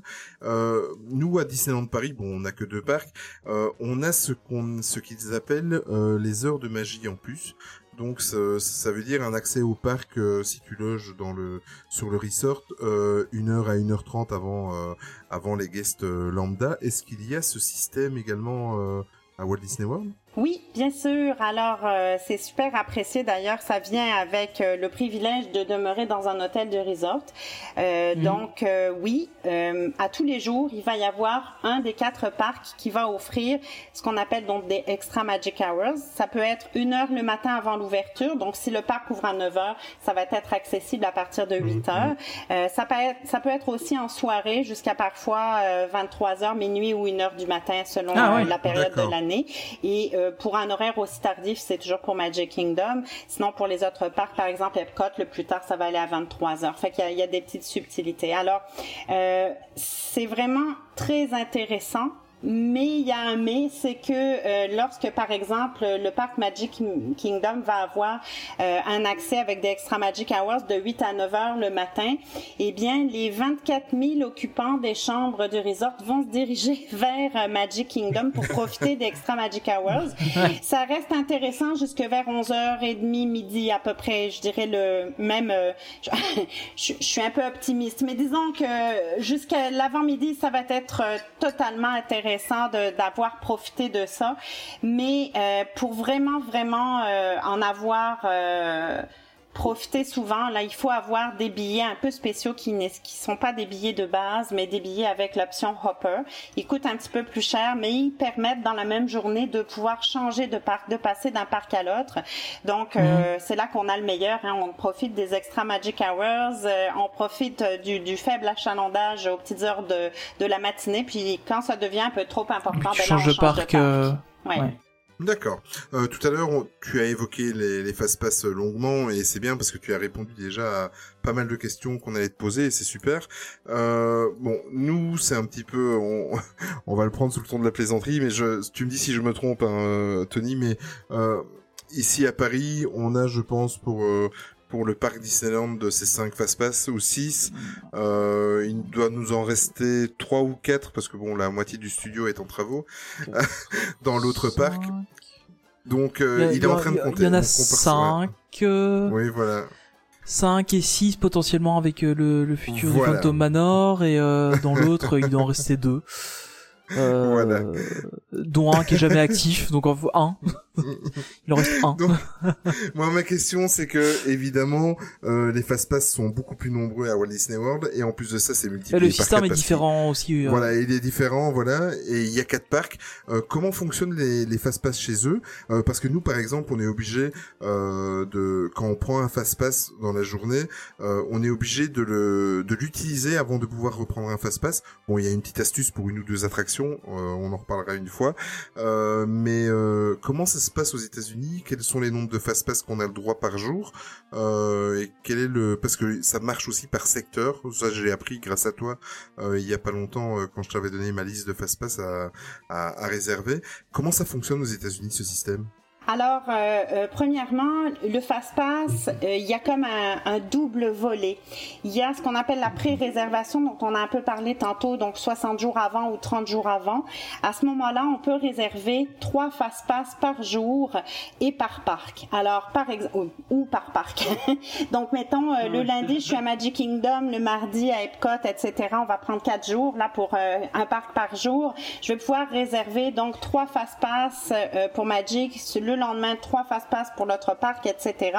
Mais je ne peux pas pré-réserver des fast-pass dans deux parcs différents. Donc, ça, euh, c'est bien important. Peu importe la catégorie de billets. Donc, euh, euh, ces fast-pass-là, euh, tu peux les prendre s'ils sont disponibles, évidemment. Hein. T'as beau savoir que euh, y a des fast-pass euh, disponibles tous les jours pour Avatar Flight of Passage, ça garantit pas qu'au moment où tu vas vouloir les réserver, il y en a Ouais. disponibles euh, parce que ben ils sont très en demande, évidemment. Alors euh, bon, il faut, il faut être rapide. Par exemple, pour Flight of Passage, même 60 jours à l'avance, on n'est pas sûr d'en avoir un pour euh, quand on veut exactement. Exactement, parce qu'en fait, euh, Ah ouais. euh, au moment où tu vas faire ta réservation de fast-pass, tu réserves pas juste pour une journée. Mettons que tu sois donc euh, sur le le- l'hôtel, euh, sur le site, donc et que tu es là pour 7 jours, tu as donc 21 fast-pass à réserver. La plupart Ouais. du temps, les gens, euh, je dirais souvent, vont arriver euh, un samedi puis repartir un samedi, ou bien arriver un mercredi, repartir un mercredi, etc. Mais le, le plus Mhm. courant aux États-Unis et en fonction des dates de vacances de tout le monde, là, c'est vraiment du samedi au samedi. Euh, donc, tant mieux pour toi si tu suis ce, ce principe-là. Donc, à ce moment-là, le, le samedi à 7 heures, euh, euh, tu vas, enfin, le samedi 60 jours avant, tu vas pouvoir réserver tes 21 fast-pass et t'es pas obligé de, Ouais. au moment où tu les réserves, de réserver pour euh, par jour si tu veux tu pourrais très bien avoir ciblé donc euh, cinq ou six fast-pass qui sont essentiels et difficiles à avoir Ouais. donc, tu vas commencer par eux. Alors, mettons, tu as toujours un, un gros dilemme, c'est choisir entre Slinky Dog Dash, qui est très en demande aussi, et pour qui ça vaut la peine, parce Ouais. que c'est souvent 80 minutes et plus. Donc, euh, celui-là, puis Avatar Flight of Passage, tu vois, il y en a déjà deux. Euh, c'est 7 heures du matin, tu dois réserver un des deux en premier. Lequel tu choisis, Tony? Ouais, ouais c'est. A priori, moi, je prendrais Flight of Passage, mais. Euh... Voilà. mais ben, après, je pense que ma fille prendrait Slinky Dog. Donc, alors, ça se peut que le temps que tu réserves euh, Avatar Flight of Ouais, Passage, t'en aies ben, plus il y ait pour plus de place Slinky, pour euh. Slinky, exactement. Donc, Ouais, euh, voilà pourquoi ça, ça peut arriver. Donc, tout ça pour te dire, 60 jours avant ton départ, tu te retrouves à avoir 21 fast-pass de réservés. Qu'est-ce qui va se passer? C'est que, ben, des fois, entre le moment où tu réserves et le moment où tu arrives, tu as changé tes plans, tout simplement parce que ta fille t'a dit, ma, je veux aller manger au Cinderella Royal Table. Là, on fait la, on a fait la réservation pour une certaine journée, puis là, à cause des fast-pass, on n'arrive pas à trouver de disponibilité au restaurant. Bref, tout ça pour te dire que ça peut changer. Donc, si Ouais, des gens comprends. ont pas réussi à avoir Avatar Flight of Passage au, au moment de leur euh, heure euh, euh, de- de- de disponibilité du 60 jours avant, ça, ça vaut la peine de continuer à chercher, à regarder régulièrement parce que eh ben ça se peut que quelqu'un l'ait annulé puis il va il va être disponible pour Ah toi, ouais. Tant mieux. Donc euh, ça ça va évoluer et puis la journée même, c'est là que ça devient un peu euh, euh, challenger aussi, c'est que tu vas utiliser tes trois fast-pass, mais que aussitôt que tu as terminé d'utiliser ton troisième, tu vas pouvoir en réserver un quatrième et aussitôt que tu auras utilisé ton quatrième, tu vas pouvoir réserver un cinquième, et etc. Alors, Ah ouais, là, ça devient un système comme chez nous en Europe à ce moment-là. Et la théorie, c'est Ouais, qu'ils sont illimités. Ça fonctionne quand même bien. J'ai l'impression, j'allais dire mieux, Ouais. tu vois, mais ça, Sauf que tu peux le faire via l'application. oui, Et c'est ça, ouais, là, tu peux le faire directement dans l'application. Que nous, on doit se rendre à l'attraction, scanner notre billet, et on récupère un ticket euh, physique. euh. On en est... En papier. Voilà. On, on a un peu de retard en Europe. Bon, c'est. Écoute. donc, euh, donc tu as quand même plus euh, de possibilités, tu as beaucoup de souplesse. Ouais. Et puis, euh, le point qui est super important, et j'expliquais ça Olivier, c'est que euh, au départ, tu ne peux réserver trois fast-pass que dans le même parc. Mais si tu Ouais. as des billets avec options qui permettent de changer de parc, une fois que tu as utilisé tes trois fast-pass, là, tu es libre. Tu fais ce que tu veux, mais c'est un à la fois. Ah ouais. Donc tu pourrais voir et puis c'est ça qui pourrait dans le fond un peu déterminer ton itinéraire de la journée. Tu sais, euh, mettons que Tony veut absolument aller refaire Avatar Flight of Passage dans son séjour parce qu'il a vraiment aimé ça. Par exemple. Puis, puis là, euh, t'es à Epcot, t'as fini tes trois fast pass, puis là, euh, ta conjointe regarde dans l'application, elle dit Tony, Tony, il y en a, y en a. Et ben là, on lâche tout et puis on y va. Ok, bah au moins c'est clair. Et euh, en fin de compte, c'est c'est à part le fait évidemment que ce soit beaucoup plus digitalisé que chez nous et qu'on a la possibilité de réserver à l'avance, c'est encore assez proche au final euh, que du- que le système que nous on a. Donc c'est c'est plutôt pas mal. Euh, on va passer à un autre sujet qui tient beaucoup à cœur, euh, que qui c'est un sujet qui, est- que- qui tient très à cœur à Olivier. Euh, c'est la nourriture. donc euh, bah, je suppose que bon, bon on a on- de base il y a un peu comme euh, comme dans tous les parcs d'attractions, euh, on- t'as les traditionnels hot dogs euh, et, et, hamburgers, euh, mais il y a, y a quoi comme d'autres types de, de restaurants? Et alors il y a les, les plans repas aussi qui sont des, des trucs euh, assez intéressants ces jours aussi de ce que j'ai compris. Oui. Alors euh, l'offre de nourriture, euh, écoute, euh, elle est. euh, on a une expression en anglais pour dire ça. On, on dit sky is the limit. Tu sais, il y a tellement de Ouais, choix. ouais. Tu peux nomme-en des choix, c'est sûr qu'on va l'avoir. Tu vois. si tu as envie d'aller manger japonais euh, ou chinois, si tu as envie d'aller manger mexicain, si tu veux manger de la haute cuisine gastronomique, si tu veux découvrir des saveurs que tu jamais essayé ou, ou de la bouffe qui vient de la planète Batuu de Star Wars, ben tu vas pouvoir. Du lait bleu. Donc euh, vraiment il y a de temps. Euh, Il y a une euh, il y a eu énormément d'évolution au niveau de la qualité de la nourriture et c'est devenu presque en soi une destination maintenant Walt Disney World. Je pense surtout à- avec euh, le, le festival à Epcot euh, qui a lieu à la fin de l'été jusqu'à une, bonne partie d'automne. Donc Ah, le c'est le, le Food and Wine. Wine, exactement. Ouais. Euh, Il y a vraiment beaucoup de recherches. Euh, Je pense que la cuisine européenne, euh, euh, du moins les, les chefs euh, venus d'Europe, ont implanté quelque chose qui, qui a euh, soufflé, euh, insufflé euh, une autre vie euh, aux options, euh, aux options de bouffe à travers les parcs là, définitivement. Juste pour expliquer un tout petit peu, euh, juste deux, petites secondes pour les gens qui connaissent pas le Food and Wine. En fait, c'est un peu comme les rendez-vous gourmands qu'on a au studio. Aussi, on est sur la fin de l'été. On a à peu près la même chose avec des petites échoppes, mais le Food and Wine, c'est Food and Wine, c'est quand même beaucoup plus grand en termes de, de taille. Voilà, pour les pour les auditeurs qui ne connaîtraient pas. Donc euh, c'est ça, beaucoup vraiment beaucoup de choix et euh, ben tous ces choix-là ont un coût. Euh, alors on a euh, on a deux façons de, de voir les choses. Soit on va payer au fur et à mesure pour ce qu'on va manger au moment où on va le manger, tout simplement. Euh, puis on, on fera plaisir à Olivier en payant avec euh, directement notre Magic Band. et puis euh, d'ailleurs j'ouvre une petite parenthèse ici. Là le Magic Band c'est tellement magique que quand tu reçois ta facture après au retour de ton voyage, tu peux faire le saut parfois. Donc il faut se méfier un peu de ça. Alors euh, donc ça c'est une des possibilités. L'autre possibilité c'est de prépayer pour euh, les repas. Et c'est ça euh, dans le fond que Disney offre. C'est ce qu'on appelle les formules de repas. Euh, un peu euh, à l'envers des Européens, le, le petit déjeuner est jamais inclus dans une formule de repas. Aux États-Unis, ça n'en fait pas partie. C'est pas un, un concept intéressant pour eux. Ben justement, ça, ils ont arrêté de le faire maintenant. Oui. Et ils l'ont retiré. Ah oui, ok, bon. Alors, euh, c'est ça. Alors, le, la formule de repas, il en existe trois, mais le principe est vraiment le même. On va prépayer et on va obtenir un certain nombre de crédits. Ça pourrait être euh, des coupons virtuels, enfin comme on veut, euh, pour euh, différents choix. Alors, euh, le, le choix le plus courant, c'est ce qu'on appelle le restaurant à service rapide, euh, le quick service.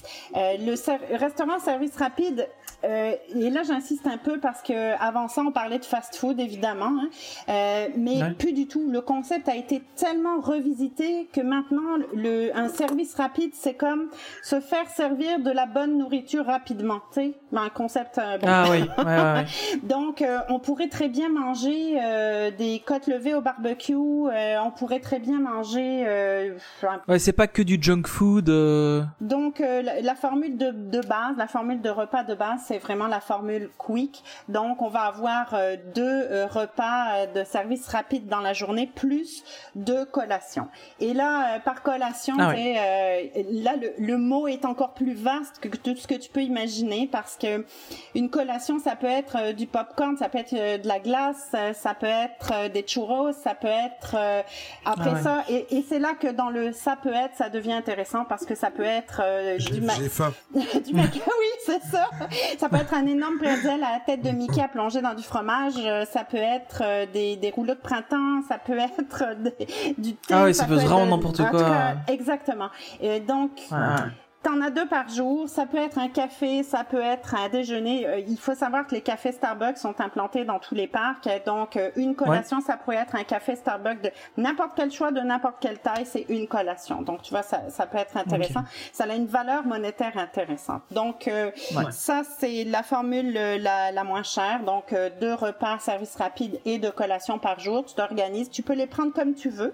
Euh, mettons que tu es là 10 jours, ben, tu aurais comme euh, 20 repas service rapide. Puis supposons que, comme Olivier, tu serais super pressé d'aller goûter des choses puis que tu consommes euh, tes, tes 20 repas euh, en trois jours, tu pourrais absolument, il n'y a pas de limite, tu, tu les intègres et les dépenses un peu comme tu veux. Euh, le principe ouais. étant que tu as prépayé et euh, selon ce que tu vas vraiment manger, ben ça peut être des très belles économies. Évidemment, si tu as des enfants en bas âge qui mangent pas beaucoup ou une Ouais, femme là, c'est tout de suite moins intéressant. Exactement. Donc parfois ça Ouais. se regarde un petit peu plus creux là pour savoir si c'est vraiment intéressant pour vous, mais c'est ça. Donc euh, là, il y a une version améliorée qui consiste à avoir ce qu'on appelle un service à table, un repas rapide et deux collations par jour. C'est celle que l'on vend le plus, je te dirais, c'est un combiné Ouais. qui permet d'avoir accès à un buffet avec personnage pour euh, le matin, le midi ou le soir comme tu voudras, puis un service rapide Mhm. euh, dans le courant de la journée et deux collations. Et puis après ça, il y a la formule de luxe. Alors, formule de luxe, euh, souvent les gens me disent ah non non, je veux pas acheter ça. Euh, la formule de luxe, tu as droit à trois repas par jour plus de collations, mais ça pourrait être trois buffets personnages si tu veux. Là, Ah ouais. je, je serais quand même impressionnée parce que bon, euh, on, on connaît les Ouais, déjà un buffet, c'est. euh, c'est vraiment beaucoup. Mais en fait, c'est pas du tout pour ça qu'elle existe, cette formule-là. Cette formule-là, elle permet de cumuler des crédits. Alors, euh, tu sais, tantôt, je disais un, un repas euh, quick, donc ça, c'est un crédit quick. Euh, dans la formule de luxe, tu peux avoir donc euh, trois crédits euh, table ou trois crédits quick, comme tu voudras. Et c'est là Ah que ça oui. devient intéressant parce que certains restaurants, il y en a de plus en plus maintenant, euh, sont rentrés dans une catégorie haut de gamme, donc euh, une catégorie qu'on appelle les restaurants signature. Et si tu veux prépayer pour ces et avoir accès à ces restaurants-là, ça va prendre deux crédits table. Donc c'est là que la formule de luxe est intéressante. C'est pas en fond, tu Mhm. feras jamais trois buffets personnages par jour, mais tu pourrais faire un repas service rapide, vite vite euh, le matin, mettons ou le midi là, et puis euh, faire euh, un repas euh, dans un restaurant signature le soir, et puis tes deux Ouais. collations dans la journée. Alors, à travers ça, oui, ça peut valoir la peine, mais évidemment, ça a un coût. Ah, ça évidemment. Ouais, tu l'as évoqué un petit peu tout à l'heure, mais euh, donc euh, les restaurants se réservent euh, six mois avant. Enfin, tu as le droit de le faire six mois avant. Si tu ne le fais pas, c'est si compliqué que ça de trouver une place pour manger. Alors, ça dépend. Ça dépend de la période de Mhm. l'année, du restaurant et du nombre de personnes. Euh, Quand on est deux euh, et qu'on y va en plein milieu de l'été, ben il y a des chances à ce qu'on s'en sorte très bien sans réservation. Euh, Mais si on est quatre et qu'on y va dans une période achalandée, ben là c'est sûr que ça va être très compli- ben, compliqué. Disons, on va avoir euh, moins de chances euh, de pouvoir manger dans, dans ce fameux restaurant. Et puis, euh, ben, des fois il y a des attentes, hein, Olivier. Mais euh, Oui. je vois ça souvent avec euh, les, les jeunes les jeunes filles qui veulent absolument aller manger avec une princesse. Et euh, on a plusieurs options. hein. Il n'y a pas juste un restaurant dans le parc Magic Kingdom où on peut voir des princesses. Il y en a un autre magnifique que j'aime beaucoup, euh, qui est le Akershus à Epcot, qui va permettre de, de faire la même chose. Euh, mais ben évidemment, ils sont très achalandés. Donc pour ce type de restaurant-là en particulier, oui, ça prend une réservation de restaurant. Et puis certaines familles vont organiser presque tout le reste du voyage en fonction de l'obtention de, ce repas-là. Euh, oui, exact. Euh, il faut savoir aussi, euh, et après je vais laisser le, le- la parole à, à Tony, mais il faut savoir aussi que, et c'est ce que j'attends euh, également après les fêtes de fin d'année, donc janvier-février, euh, il y a moyen d'économiser pas mal sur les plans repas, euh, parce que souvent euh, euh, Walt Disney World fait, ils font ce qu'on appelle des spéciaux ou des annonces. euh, oui, des spéciaux. Euh, Est-ce que tu peux nous en dire un petit peu plus? Parce que moi personnellement c'est ce que j'attends, c'est ce euh, qu'on attend ensemble et que j'attends qu'il y ait ces annonces-là pour euh, pouvoir solder mon, mon, mon voyage. Mais est-ce que tu peux un petit peu en parler euh, pour les, nos auditeurs? Oui, absolument. En fait, euh, c'est un peu ça la beauté de la chose, c'est que Disney euh, veut quand même rendre les séjours accessibles à tout le monde. Et euh, pour ça, ils vont sortir des promotions, plusieurs promotions ou des spéciaux, comme tu dis, à travers l'année. Euh, puis des promotions qui peuvent toucher soit les repas, soit les billets d'entrée, soit l'hébergement, soit les trois. Euh, C'est plus rare. mais, mais oui, on peut, euh, on peut avoir vraiment des, ce qu'on appelle des bons coups ou des bons deals, comme on veut. Et euh, évidemment, il y a comme un, pattern qui s'est dessiné euh, d'année en année, mais il n'y a jamais de garantie qu'une promotion, même si ça fait trois ans qu'elle existe et qu'à chaque fois dans la même période euh, elle revient, il n'y a rien qui dit que d'année en année elle va quand même être là. Ok, ça c'est très important. On croise toujours les doigts, on espère, on met euh, un cierge à l'église là, mais mais bon, on les dépiste, c'est sûr. Alors, la promotion de l'été, euh, qui est là maintenant depuis plusieurs années, c'est euh, la promotion des repas gratuits. Alors, euh, tantôt, hein, j'ai j'ai- pas donné les prix, mais quand même, euh, c'est un gros budget, évidemment, au niveau de la nourriture. Une famille de quatre, mettons avec euh, une formule, euh, une formule d'entrée de jeu, on est à 55 dollars US par personne et par jour. Donc, euh, Ah si on est là 10 jours, on a 550 dollars US de nourriture par personne. Et euh, quand la promotion des repas gratuits arrive, ben ça fait une super de belle économie. Ouais. Euh, mais il y a quand même des mais. Euh, il y a plusieurs conditions pour obtenir ce type de promotion. La première euh, et la plus courante, c'est d'avoir une certaine catégorie de billets d'entrée. Donc, euh, si on a des billets de base et qu'on est dans un hôtel de catégorie value, euh, on est quand même, euh, je dirais, on prête le flanc à ne pas à la déception par rapport à la promotion parce que ben Ouais. euh, il va falloir faire euh, des modifications pour essayer d'obtenir quand même, puis regarder euh, un, un sou pour un sou, qu'est-ce qu'on obtient. Euh, donc, euh, la plupart du temps, ça prend des billets avec l'option Hopper, donc de pouvoir changer de parc euh, tous les jours pour euh, bénéficier de cette promotion. Et puis, ce n'est pas les trois formules de repas qui sont gratuites. Le- la catégorie de formules de repas gratuites va dépendre de la catégorie d'hébergement la plupart du temps. Donc, si on est dans un hôtel de catégorie value, on a de grandes chances d'obtenir, si une promotion sort et qu'on y est éligible, le repas euh, quick service, donc deux repas service rapide plus deux collations par jour gratuits, ce qui, ce qui est lui quand même à 55 dollars US par personne et par jour. Donc déjà euh, une très belle perspective Mhm. d'économie. C'est déjà une belle économie. euh. Oui, Mais absolument. ça a l'air assez compliqué quand même ce système de, de réduction. euh. Enfin, j'avais vu quand euh, quand la dernière était sortie, euh, qu'il y avait, je crois que c'était Charles qui avait fait une vidéo euh, rapidement sur Instagram euh, pour Oui. expliquer qu'il allait prendre le temps de contacter tout le monde, etc. Mais euh, il expliquait un peu le truc et je trouvais ça super compliqué en fait.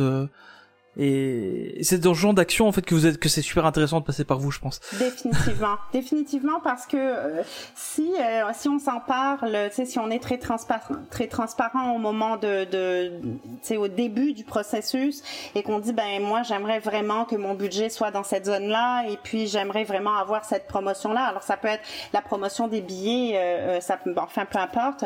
Euh, tout tout se bâtit autour de ça. Donc euh, oui, on est là pour euh, surveiller ça et puis euh, j'aime beaucoup quand Charles met, met des messages sur Facebook pour aviser, aviser tous nos clients. Parce que tu sais des fois le monde la voit passer la promotion. Euh, tu sais nous nous on est debout euh, la plupart du temps aux alentours de puis j'exagère pas du tout là à partir de 4 heures du matin dans l'équipe il y a du monde qui est debout là. Ah oui. donc euh, aussitôt qu'il y a quelque chose qui sort euh, tout le monde est avisé tout de suite. Et puis notre priorité absolue avant la brosse à dents et, et le reste c'est c'est d'appliquer les promotions tout de suite. Donc c'est sûr qu'on Ouais. répond pas au téléphone c'est sûr que si on m'envoie 20 messages sur Facebook en même temps t'as-tu vu la promotion? T'as-tu vu la promotion? Ouais, c'est compliqué je- de, de le temps répondre. que je te euh. réponde, on est en train de la perdre, donc euh, c'est sûr que euh, Ouais, c'est notre priorité, puis c'est notre priorité pour les gens qui ont déjà réservé. Donc, euh, et puis peut-être que ça c'est très important à savoir. Un voyage à Disney, ça peut se réserver en règle générale un an à un an et demi à l'avance, euh, et euh, ça demande pas grand-chose pour être réservé. C'est un dépôt de 200 dollars US par chambre, peu importe le nombre de personnes dans la chambre, qu'on soit deux, qu'on soit quatre ou qu'on soit six.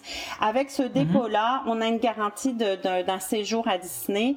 Et puis finalement, si en bout de ligne, la promotion qu'on attend sort pas, ben on fait juste à l'annuler le séjour. On peut annuler sans frais jusqu'à 30 jours avant le départ. Je pense que ça, c'est Ah ouais. très, très important.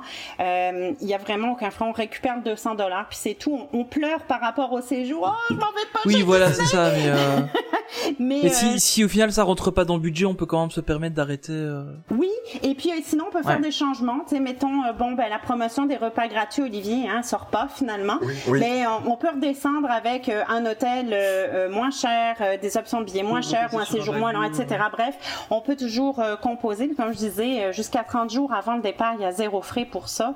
Euh, puis Ah ouais. les frais, hein, je rappelle, euh, Oui, nous mais- on charge absolument rien. Les frais, euh, s'il y en a, viennent de Disney. Mais en fait, euh, euh, c'est vraiment un beau cas de figure de, enfin, ce que tu es en train de, de dire, parce que euh, nous, notre choix, parce que je me suis arrêté euh, sur un hôtel bien spécifique, euh, l'Animal Kingdom Lodge, j'ai, voilà, j'ai rien caché, mais euh, j'attends les spéciaux parce que Bon, après, ça dépend de, de tout un chacun. Euh, nous, pour nous, la, la nourriture est très importante. Donc, euh, j'ai vraiment envie de, de manger plein de choses et de, de goûter à plein de choses là-bas. Donc, euh, nous, le choix final de l'hôtel va se jouer par rapport aux spéciaux qui seront euh, annoncés. Euh, je ne vous cache pas que je préférerais garder l'Animal Kingdom Lodge parce que là c'est vraiment un rêve qu'on qu'on- va s'offrir. Mais euh, voilà, si on, on privilège on, on- on privilège euh, la nourriture par rapport à l'hôtel. L'hôtel, de toute façon, on va y être euh, juste le, on va juste y être la nuit. Donc, à la limite, euh, nous dans notre, dans ce qu'on pense, euh, la façon dont on voit le voyage, l'hôtel n'est pas très très important. Ce qu'on veut, c'est euh, bien se reposer la nuit, mais de toute façon, on va quand même passer 80% du temps à l'extérieur. Donc, moi. Dans mon cas à moi, c'est vrai que Caroline le sait bien, euh, on attend les spéciaux et on va euh, clôturer tout ça une fois que les spéciaux seront annoncés. Voilà. Exactement, exactement. Et puis euh, c'est très important de garder tout ça souple. Parfois, Oui. bon, comme comme tu as dit, hein, pour vous, un des points les plus importants, c'est cette expérience-là. Donc, à partir du moment où on le sait, effectivement, ben, on, peut vraiment jouer beaucoup pour obtenir quelque chose de magique. Là, peu importe le, la situation, euh, vraiment là. Oui. Et ce, qui est paradoxal, c'est que euh, ça dépend aussi de, ce que vous voulez de votre séjour. Nous, par exemple, on veut une immersion totale parce qu'on est très très très très fan de Disney. À la limite, on va prendre euh, ce qui est assez bizarre avec Walt Disney World, c'est que les hôtels les plus immersifs dans l'univers Disney, euh, si vous aimez être entouré de, de statues géantes, de, de, de dessins, de croquis Disney, tout ça, en fait, souvent ce sont en fait les hôtels qui sont en catégorie value ou moderate. C'est pas spécialement les. Je pense en fait à celui que j'ai fait il y a 14 ans, le All Star Movie. Je pense à le au Art of Anima- Animation. Mhm. Euh, voilà, tous ces hôtels-là sont dans les catégories plus basses et sont les plus immersifs. Donc moi, je suis vraiment partagé. On en a discuté la dernière fois qu'on a fait une conversation avec Caroline. Je suis vraiment partagé entre euh, le, la qualité, le luxe de l'hôtel et en fait l'immersion. Enfin voilà, je, je sais, je suis encore, euh, je suis, je suis, euh, je lui disais euh, il y a pas longtemps. En fait, une question amène une autre et euh, et euh, voilà, ça sera vraiment fixé. Euh, euh, en, en fait, je compte sur le spé- les, les- les spéciaux Pour t'aider à pour faire un choix. Voilà, Pour pour m'aider à faire un choix. C'est ça, parce qu'en fait, j'ai tellement de choix qui se bousculent. Euh, le All-Star Movie que j'avais fait il y a 14 ans est un des, est- fait partie des hôtels les moins chers euh, proposés. Et en même temps, j'ai trouvé cet hôtel, mais euh, féerique, enfin magique. Euh, là, si vous aimez plonger dans l'univers Disney, c'est sûr que c'est c'est euh, cet hôtel-là tous les jours au matin quand je passais devant la statue géante de de Buzz et et de Mickey sorcier. moi, ça me, enfin, j'ai j'ai un très très bon souvenir. Donc voilà, il y a, il y a plein de choses qui sont dans la balance et on va tout mettre dans un sac dans deux mois, secouer, on prendra une décision, mais c'est vrai que c'est c'est très compliqué quand on est fan en fait. C'est surtout parce qu'on est fan. En fait, ça, c'est un truc qui est, qui est aussi fort propre euh, aux, aux resorts américains. Parce que nous, par exemple, euh, en Europe, si on réserve un hôtel, euh, Mhm. on réserve cet hôtel-là et puis c'est tout, on n'a plus le droit de changer, ou alors il faut annuler la réservation et refaire une Exact. autre réservation. C'est, il y a quand même une flexibilité. Euh, bon après, on parle aussi d'un parc qui est beaucoup plus grand, un, un parc hôtelier aussi qui est plus grand, euh, et, et donc c'est ça. Mais c'est, enfin, je trouve ça super intéressant en fait d'avoir cette euh, cette flexibilité là, cette flexibilité pardon euh, là par rapport à ce que nous on peut avoir en Europe, parce qu'en Europe tu choisis un hôtel, bah t'as celui-là point c'est tout et c'est le prix que tu as le, le- au jour où tu l'as où tu l'as commandé et puis voilà quoi. Que, que Oui, là il y a encore ça. moyen de, de changer pas mal de trucs. Je trouve ça je trouve ça plutôt intéressant en fait. Mais euh, ici, il y a, y, a, il y a un facteur supplémentaire dans, dans, dans mon cas. Désolé, je parle encore de moi, mais de, euh, pour ceux qui nous suivent, ils- le savent déjà, c'est-à-dire que moi j'organise un voyage avec Caroline. En fait, euh, euh, mes enfants et ma femme, étant donné que moi j'ai déjà fait Walt Disney World une fois, mes enfants et ma femme veulent se garder la surprise. Donc en fait, ils savent qu'on s'en va. Euh, donc en même temps, là aussi c'est la même chose. Pour le moment, c'est paradoxal. Je me dis, est-ce que les enfants vont apprécier le, à leur âge l'Animal Kingdom Lodge ou alors est-ce que parce que moi mon le but du jeu et Caroline le sait c'est que je veux voir de la magie dans leurs yeux. Je veux voir je veux voir des larmes aux yeux. Moi je veux les voir heureux. Donc et est-ce que le All Star Movie ne va pas être euh, plus magique pour eux à leur âge? Je, je ne sais plus en fait. Ouais. euh, je sais plus. Et on en parlait il y a pas longtemps mais c'est c'est vraiment euh, il y a trop il y a, il y a, Il y a trop de choix, en fait. il y a trop de choix. Bah écoute, je te propose de pas y aller, je vais aller à ta place, t'inquiète pas. je récupère ton séjour, tu les acomptes que t'as déjà versés, je me sacrifie, j'irai à ta place, t'en fais pas. j'en doute pas. J'en doute pas. Alors il y, a- il y a une petite rubrique qu'on aime bien poser et en général c'est souvent euh, la grosse colle qu'on pose à nos invités. Euh, en fait on, essaie de faire un, top dans, l'univers Disney. Euh, un top 3, c'est important le 3 parce que c'est souvent mal respecté. Euh, et je vais dire Olivier, bah, du coup je vais te laisser commencer. Oui, en fait, on fait toujours ça en fin de podcast pour un petit peu, donné qu'on a parlé de plein de choses et que tout le monde a accumulé les, choses que tu nous as tu nous as racontées, les choses que tu nous, tu nous as apprises surtout. Euh, donc c'est un petit peu pour détendre. Donc euh, on va faire un top 3. Euh, ton top 3 de tes attractions préférées, ben là on va cibler à Walt Disney World. D'accord. Alors, euh, ma toute première, ma préférée de préférée, euh, c'est Avatar Flight of Passage. Euh, la deuxième, Slinky Dog Dash. Et la Ah. troisième, Seven C'est. Ah ouais. quand même, euh, c'est quand même trois attractions très récentes hein, Ouais. pour euh, dans l'univers Disney. Oui, absolument. Puis euh, peut-être que ça parle de quelqu'un qui y va souvent, tu vois. oui. D'accord. Oui, est-ce, que, est-ce que tu peux, est-ce que tu peux me faire un plaisir? Tony ne nous entend pas. Est-ce que tu pourrais citer une attraction euh, Star Wars dans ton top? J'aurais de la, j'aurais de la misère. Euh, ça va forcément être Rise of the Resistance, c'est sûr. Et ton top 3 des restes de tes restaurants préférés, donc que tu nous, conseillerais absolument de faire à Walt Disney World, donc euh, ceux que tu préfères. Alors, écoute, euh, là, la liste est tellement longue. euh, Je vais y aller avec ceux auxquels je pense là, là, euh, parce que euh, chez nous, on, on se rapproche. Il est presque 4 heures de l'après-midi, là, rendu. je- donc, euh, je commence à avoir faim un peu. Ah ouais. Là, j'irai volontiers manger au Yak Yeti à Animal Kingdom. C'est un restaurant extraordinaire. On est vraiment dans une ambiance euh, euh, spéciale et je, je l'adore ce restaurant-là. Ça serait euh, vraiment mon, mon premier choix. Puis euh, si j'ai pas de place parce que j'ai pas réservé, euh, je m'en irai probablement du côté de Epcot et j'irai manger hum, au Coral Reef pour le spectacle. Dans le fond, on est assis presque dans l'aquarium, donc euh, vraiment intéressant aussi. Et puis, ben, s'il y a toujours pas de place, euh, ben, écoute donc, j'irai au Be Our Guest à Magic Kingdom. Ah oui. Ah. Celui-là il fait envie. Hein. oui. Oui, oui, mais ici- Enfin, en Europe, en tout cas, on en a beaucoup entendu, beaucoup plus entendu parler de celui-là euh, avec tout ce qui est euh, New Fantasyland. Euh, le Be Your Guest, on a, on, a- on a, enfin, j'ai j'ai l'impression que que c'est un truc qu'on a beaucoup plus vu euh, que que d'autres euh, d'autres restaurants qui qui peuvent y avoir euh, à Disney World en fait. Mais en fait, euh, au niveau décoration, il est fantastique ce restaurant-là. au niveau qualité de la bouffe aussi. Par contre, euh, j'irai pas prendre un petit déjeuner dans ce restaurant-là. Personnellement, j'irai plus pour le souper euh, où on va avoir, euh, de, la- de la haute cuisine, enfin de la cuisine un peu plus gastronomique, fait, ouais. là, vraiment définitivement. D'accord. Euh, ben, on sait que tu y, es- tu y vas deux à trois fois par an, donc forcément ton top 3 de, de tes hôtels préférés Oh World. my God. OK. Euh, alors, euh, je vais y aller en commençant par mon troisième. Je vais me garder mon meilleur pour la fin. Euh, mon troisième choix, j'irai au Art of Animation. Un peu pour ce que tu disais, Olivier, là, pour euh, Ah. l'ambiance, la décoration Disney classique. Dans le fond, très orienté sur l'animation, définitivement, très coloré. Vraiment, je l'adore. Et puis, je l'adore aussi parce que dans la catégorie des hôtels value, c'est le dernier né, c'est le moins vieux. Donc, il bénéficiait quand même de pas mal d'avantages à ce sujet sujet-là. Puis il est, il est relié avec le Disney, euh, le Skyliner, dont j'ai parlé un peu plus tôt. Donc euh, vraiment, euh, oui, je prendrai celui-là en troisième choix. Mon deuxième choix, j'irai au Disney Caribbean Beach, euh, qui est pour moi euh, un coup de cœur avec mes enfants, euh, thématisé sur les, dans le fond, putain, l'ambiance des pirates, hein, pirates des Caraïbes. T'es vraiment dedans. La piscine principale, c'est c'est extraordinaire. Il a été rénové. euh, il y a deux restaurants qui sont vraiment intéressants. Donc euh, oui, j'irai là. Puis mon, mon top choix, ben tu vas dire encore, mais c'est récent. Mais oui, c'est vrai. euh, on est allé là à la fin du mois de septembre avec euh, juste un voyage en amoureux, pas d'enfants. J'ai quasiment honte, mais mon Dieu que on le fait bien. tous.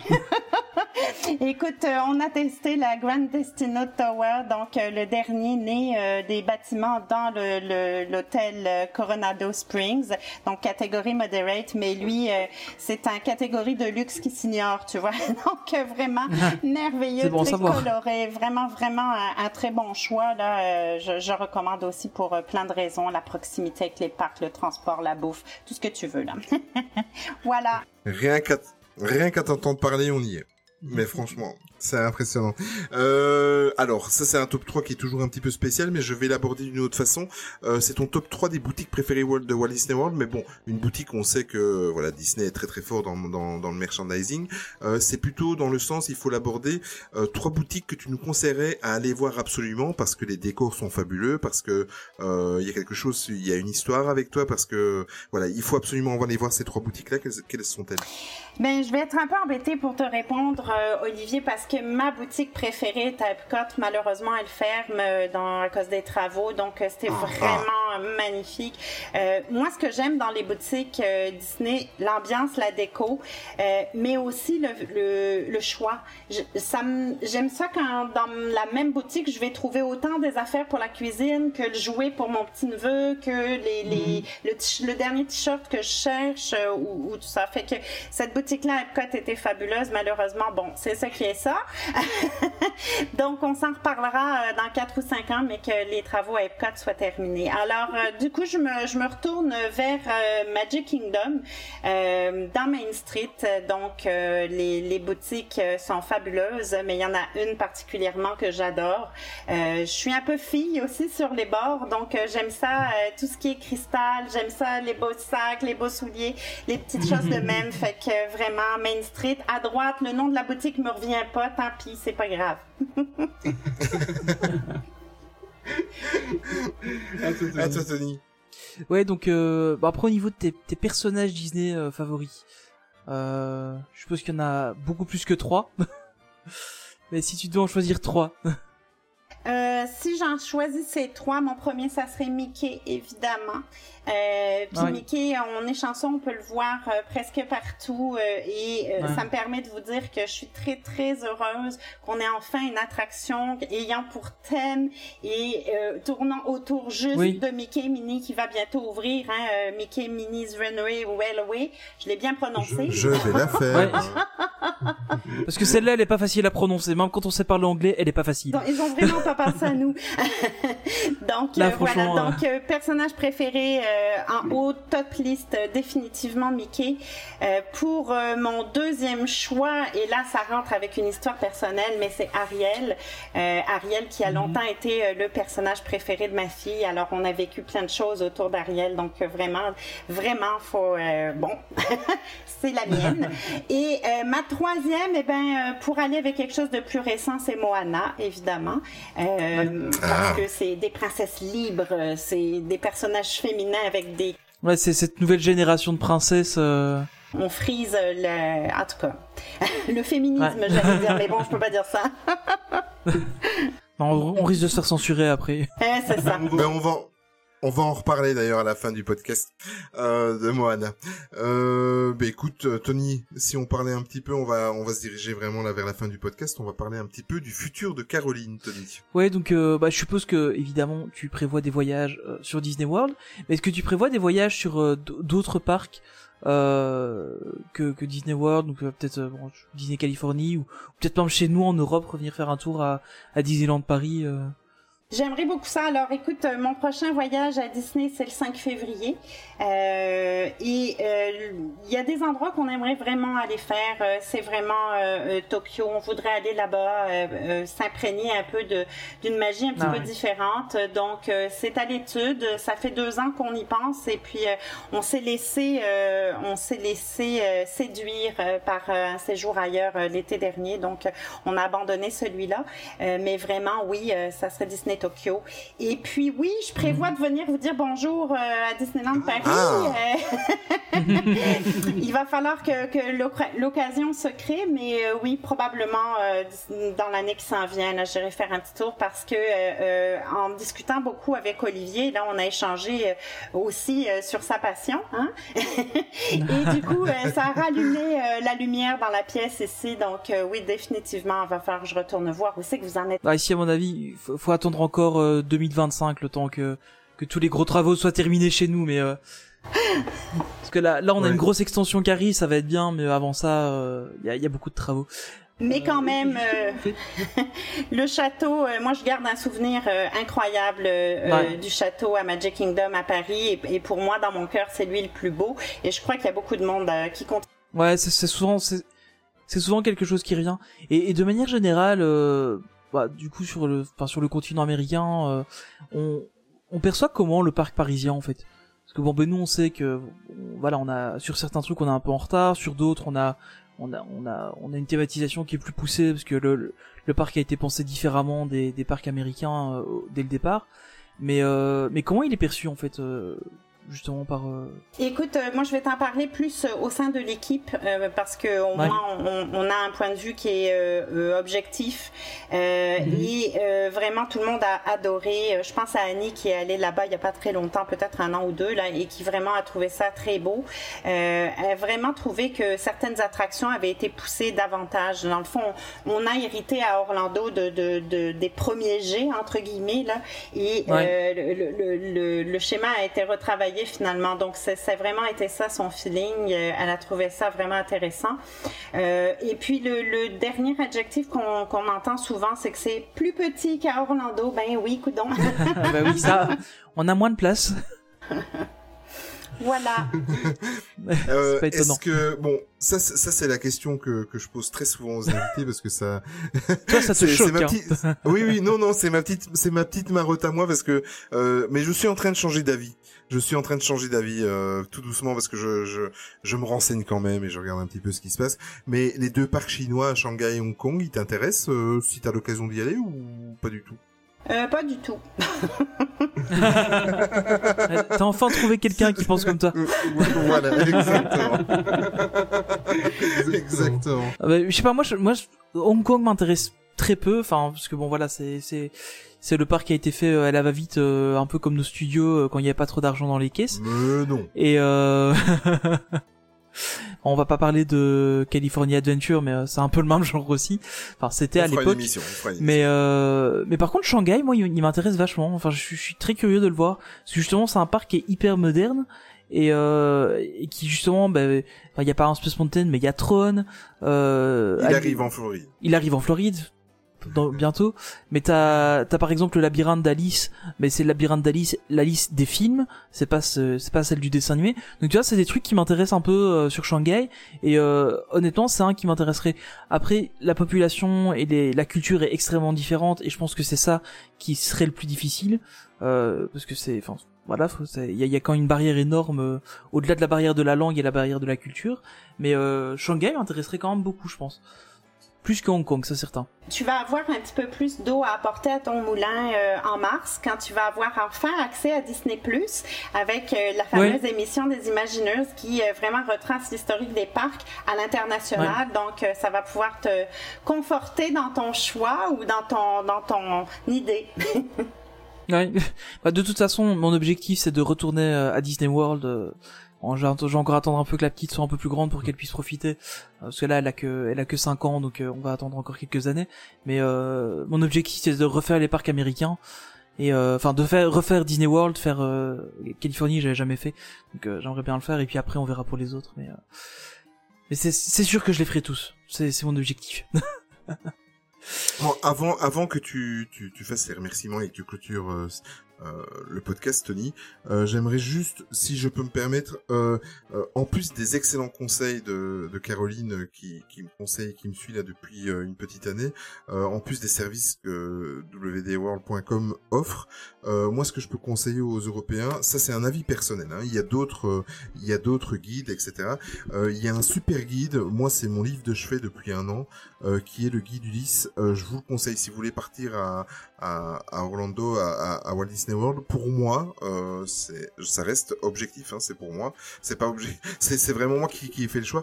Euh, ce guide-là, il coûte 18 euros. Vous le trouvez sur Amazon ou sur d'autres plateformes ou en librairie. Euh, il coûte 18 euros. Il est hyper complet. Je sais pas si vous le connaissez vraiment bien euh, au Québec, euh, Caroline. Oui, oui. Voilà, euh, c'est un. Oui, oui, oui, c'est un guide qui est très complet. Il y a plein de conseils, il y a tous les plans des parcs, il y a tout, tout ce que vous pouvez faire, même euh, alentour de, de, de Walt Disney World. Euh, je vous conseille sincèrement, c'est un, un très bon investissement pour euh, pour euh, pour partir à Walt Disney World à 18 euros. Et alors, euh, avant que tu clôtures aussi, j'aimerais Caroline que tu remettes de notre part, et je pense que que Tony euh, sera d'accord, que tu remettes de notre part un gros bonjour à comment à, à Jean-Philippe, Jean-Philippe Paré, notre Ouais. confrère en fait du podcast euh, cousin québécois qui, Qui est beaucoup trop prolifique en termes de podcast. ah mais il est énorme, je me demande. Euh, Je- Jean- Jean-Philippe, si tu écoutes ce podcast, je sais pas comment tu fais pour pouvoir sortir. Des fois, il y a des périodes dans l'année où il y a deux ou trois épisodes par semaine. Je ne sais pas comment tu arrives. C'est c'est un truc, c'est énorme. Moi, ça m'impressionne. Euh, En fait, oui, oui, oui, pas. franchement. Voilà. Et, et, et j'ai eu l'occasion d'en parler avec lui sur les réseaux sociaux en privé et tout ça. Je sais que euh, Jean-Philippe, il a un petit peu de mal à, à, à penser que nous, Européens, on écoute un podcast québécois. Mais sincèrement, euh, c'est c'est passionnant. C'est dès que je vois l'application, mon application avec euh, un, un, un de leurs podcasts, euh, franchement, je suis hyper fan. Et euh, on en a déjà parlé, mais un jour, il sera certainement notre invité. Et je voulais juste lui faire un petit coucou. et J'aimerais que tu remettes nos amitiés à Jean-Philippe et à toute l'équipe de WD World. Voilà, je te laisse le micro maintenant. euh, Ouais. Tony. Euh, Donc voilà, donc on va doucement terminer le podcast.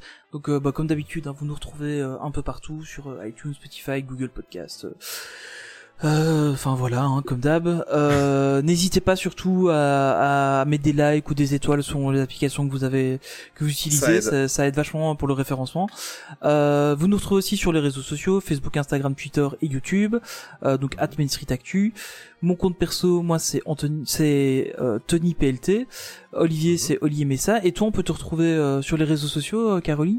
Oui, alors Caroline WD World ou En route WD World sur Facebook. Ok. Et super. en plus des conseils, je vais rajouter en plus du guide Ulysse, je vous conseille sincèrement, euh, si vous n'avez pas spécialement euh, sur le site de WD World, mais abonnez-vous à leur page Facebook. Euh, Ouais, là, ça vaut la peine. actuellement, actuellement, Charles euh, était à Walt Disney World.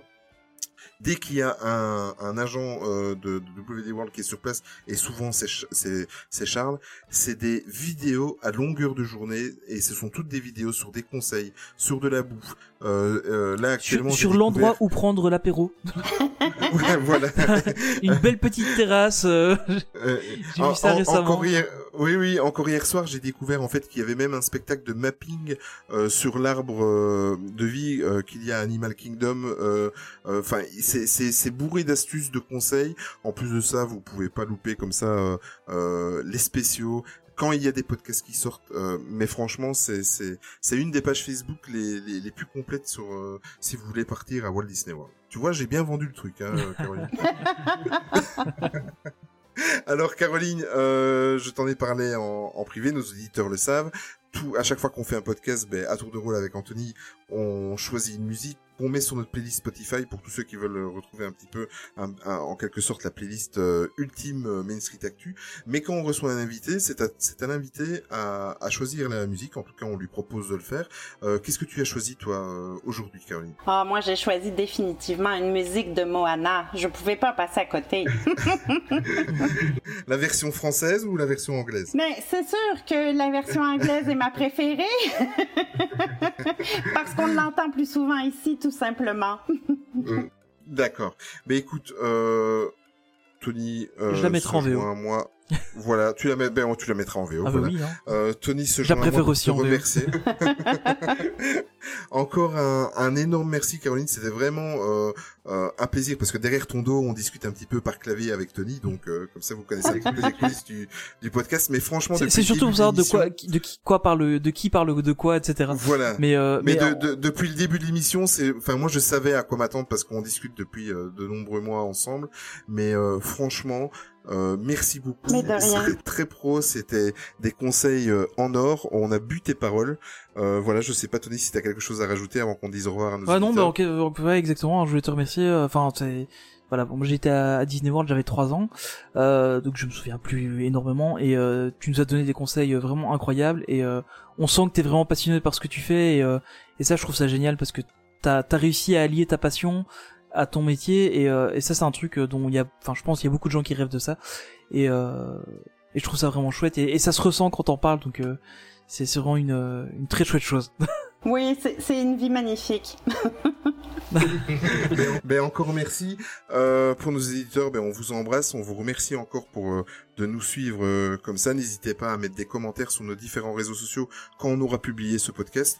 Euh, si jamais vous avez des questions, euh, n'hésitez pas à les poser. Peut-être que Caroline fera un petit tour et, et- pourra peut-être vous aider. N'hésitez pas à la contacter si vous avez d'autres questions. Ben écoute, euh, on va se dire au revoir. On espère que ce podcast vous aura appris plein de choses et, vous servira peut-être dans un futur projet.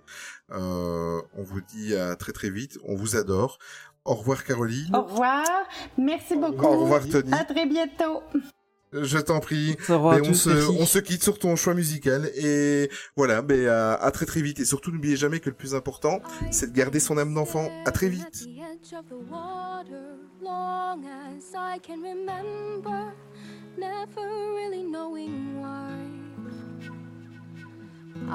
Wish I could be the perfect daughter, but I come back to the water, no matter how hard I try. Every turn I take, every trail I track, every path I make, every road leads back to the place I know where I cannot go, where I long to be. See the line where the sky meets the sea, it calls me, and no one knows how far it goes.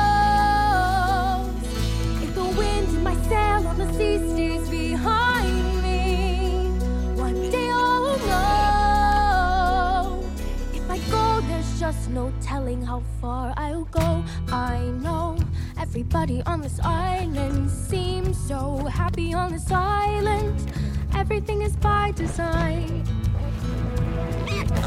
I know everybody on this island has a role on this island, Maybe I can roll with mine. I can lead with pride, I can make us strong. I'll be satisfied if I play along. But the voice inside sings a different song. What is wrong with me?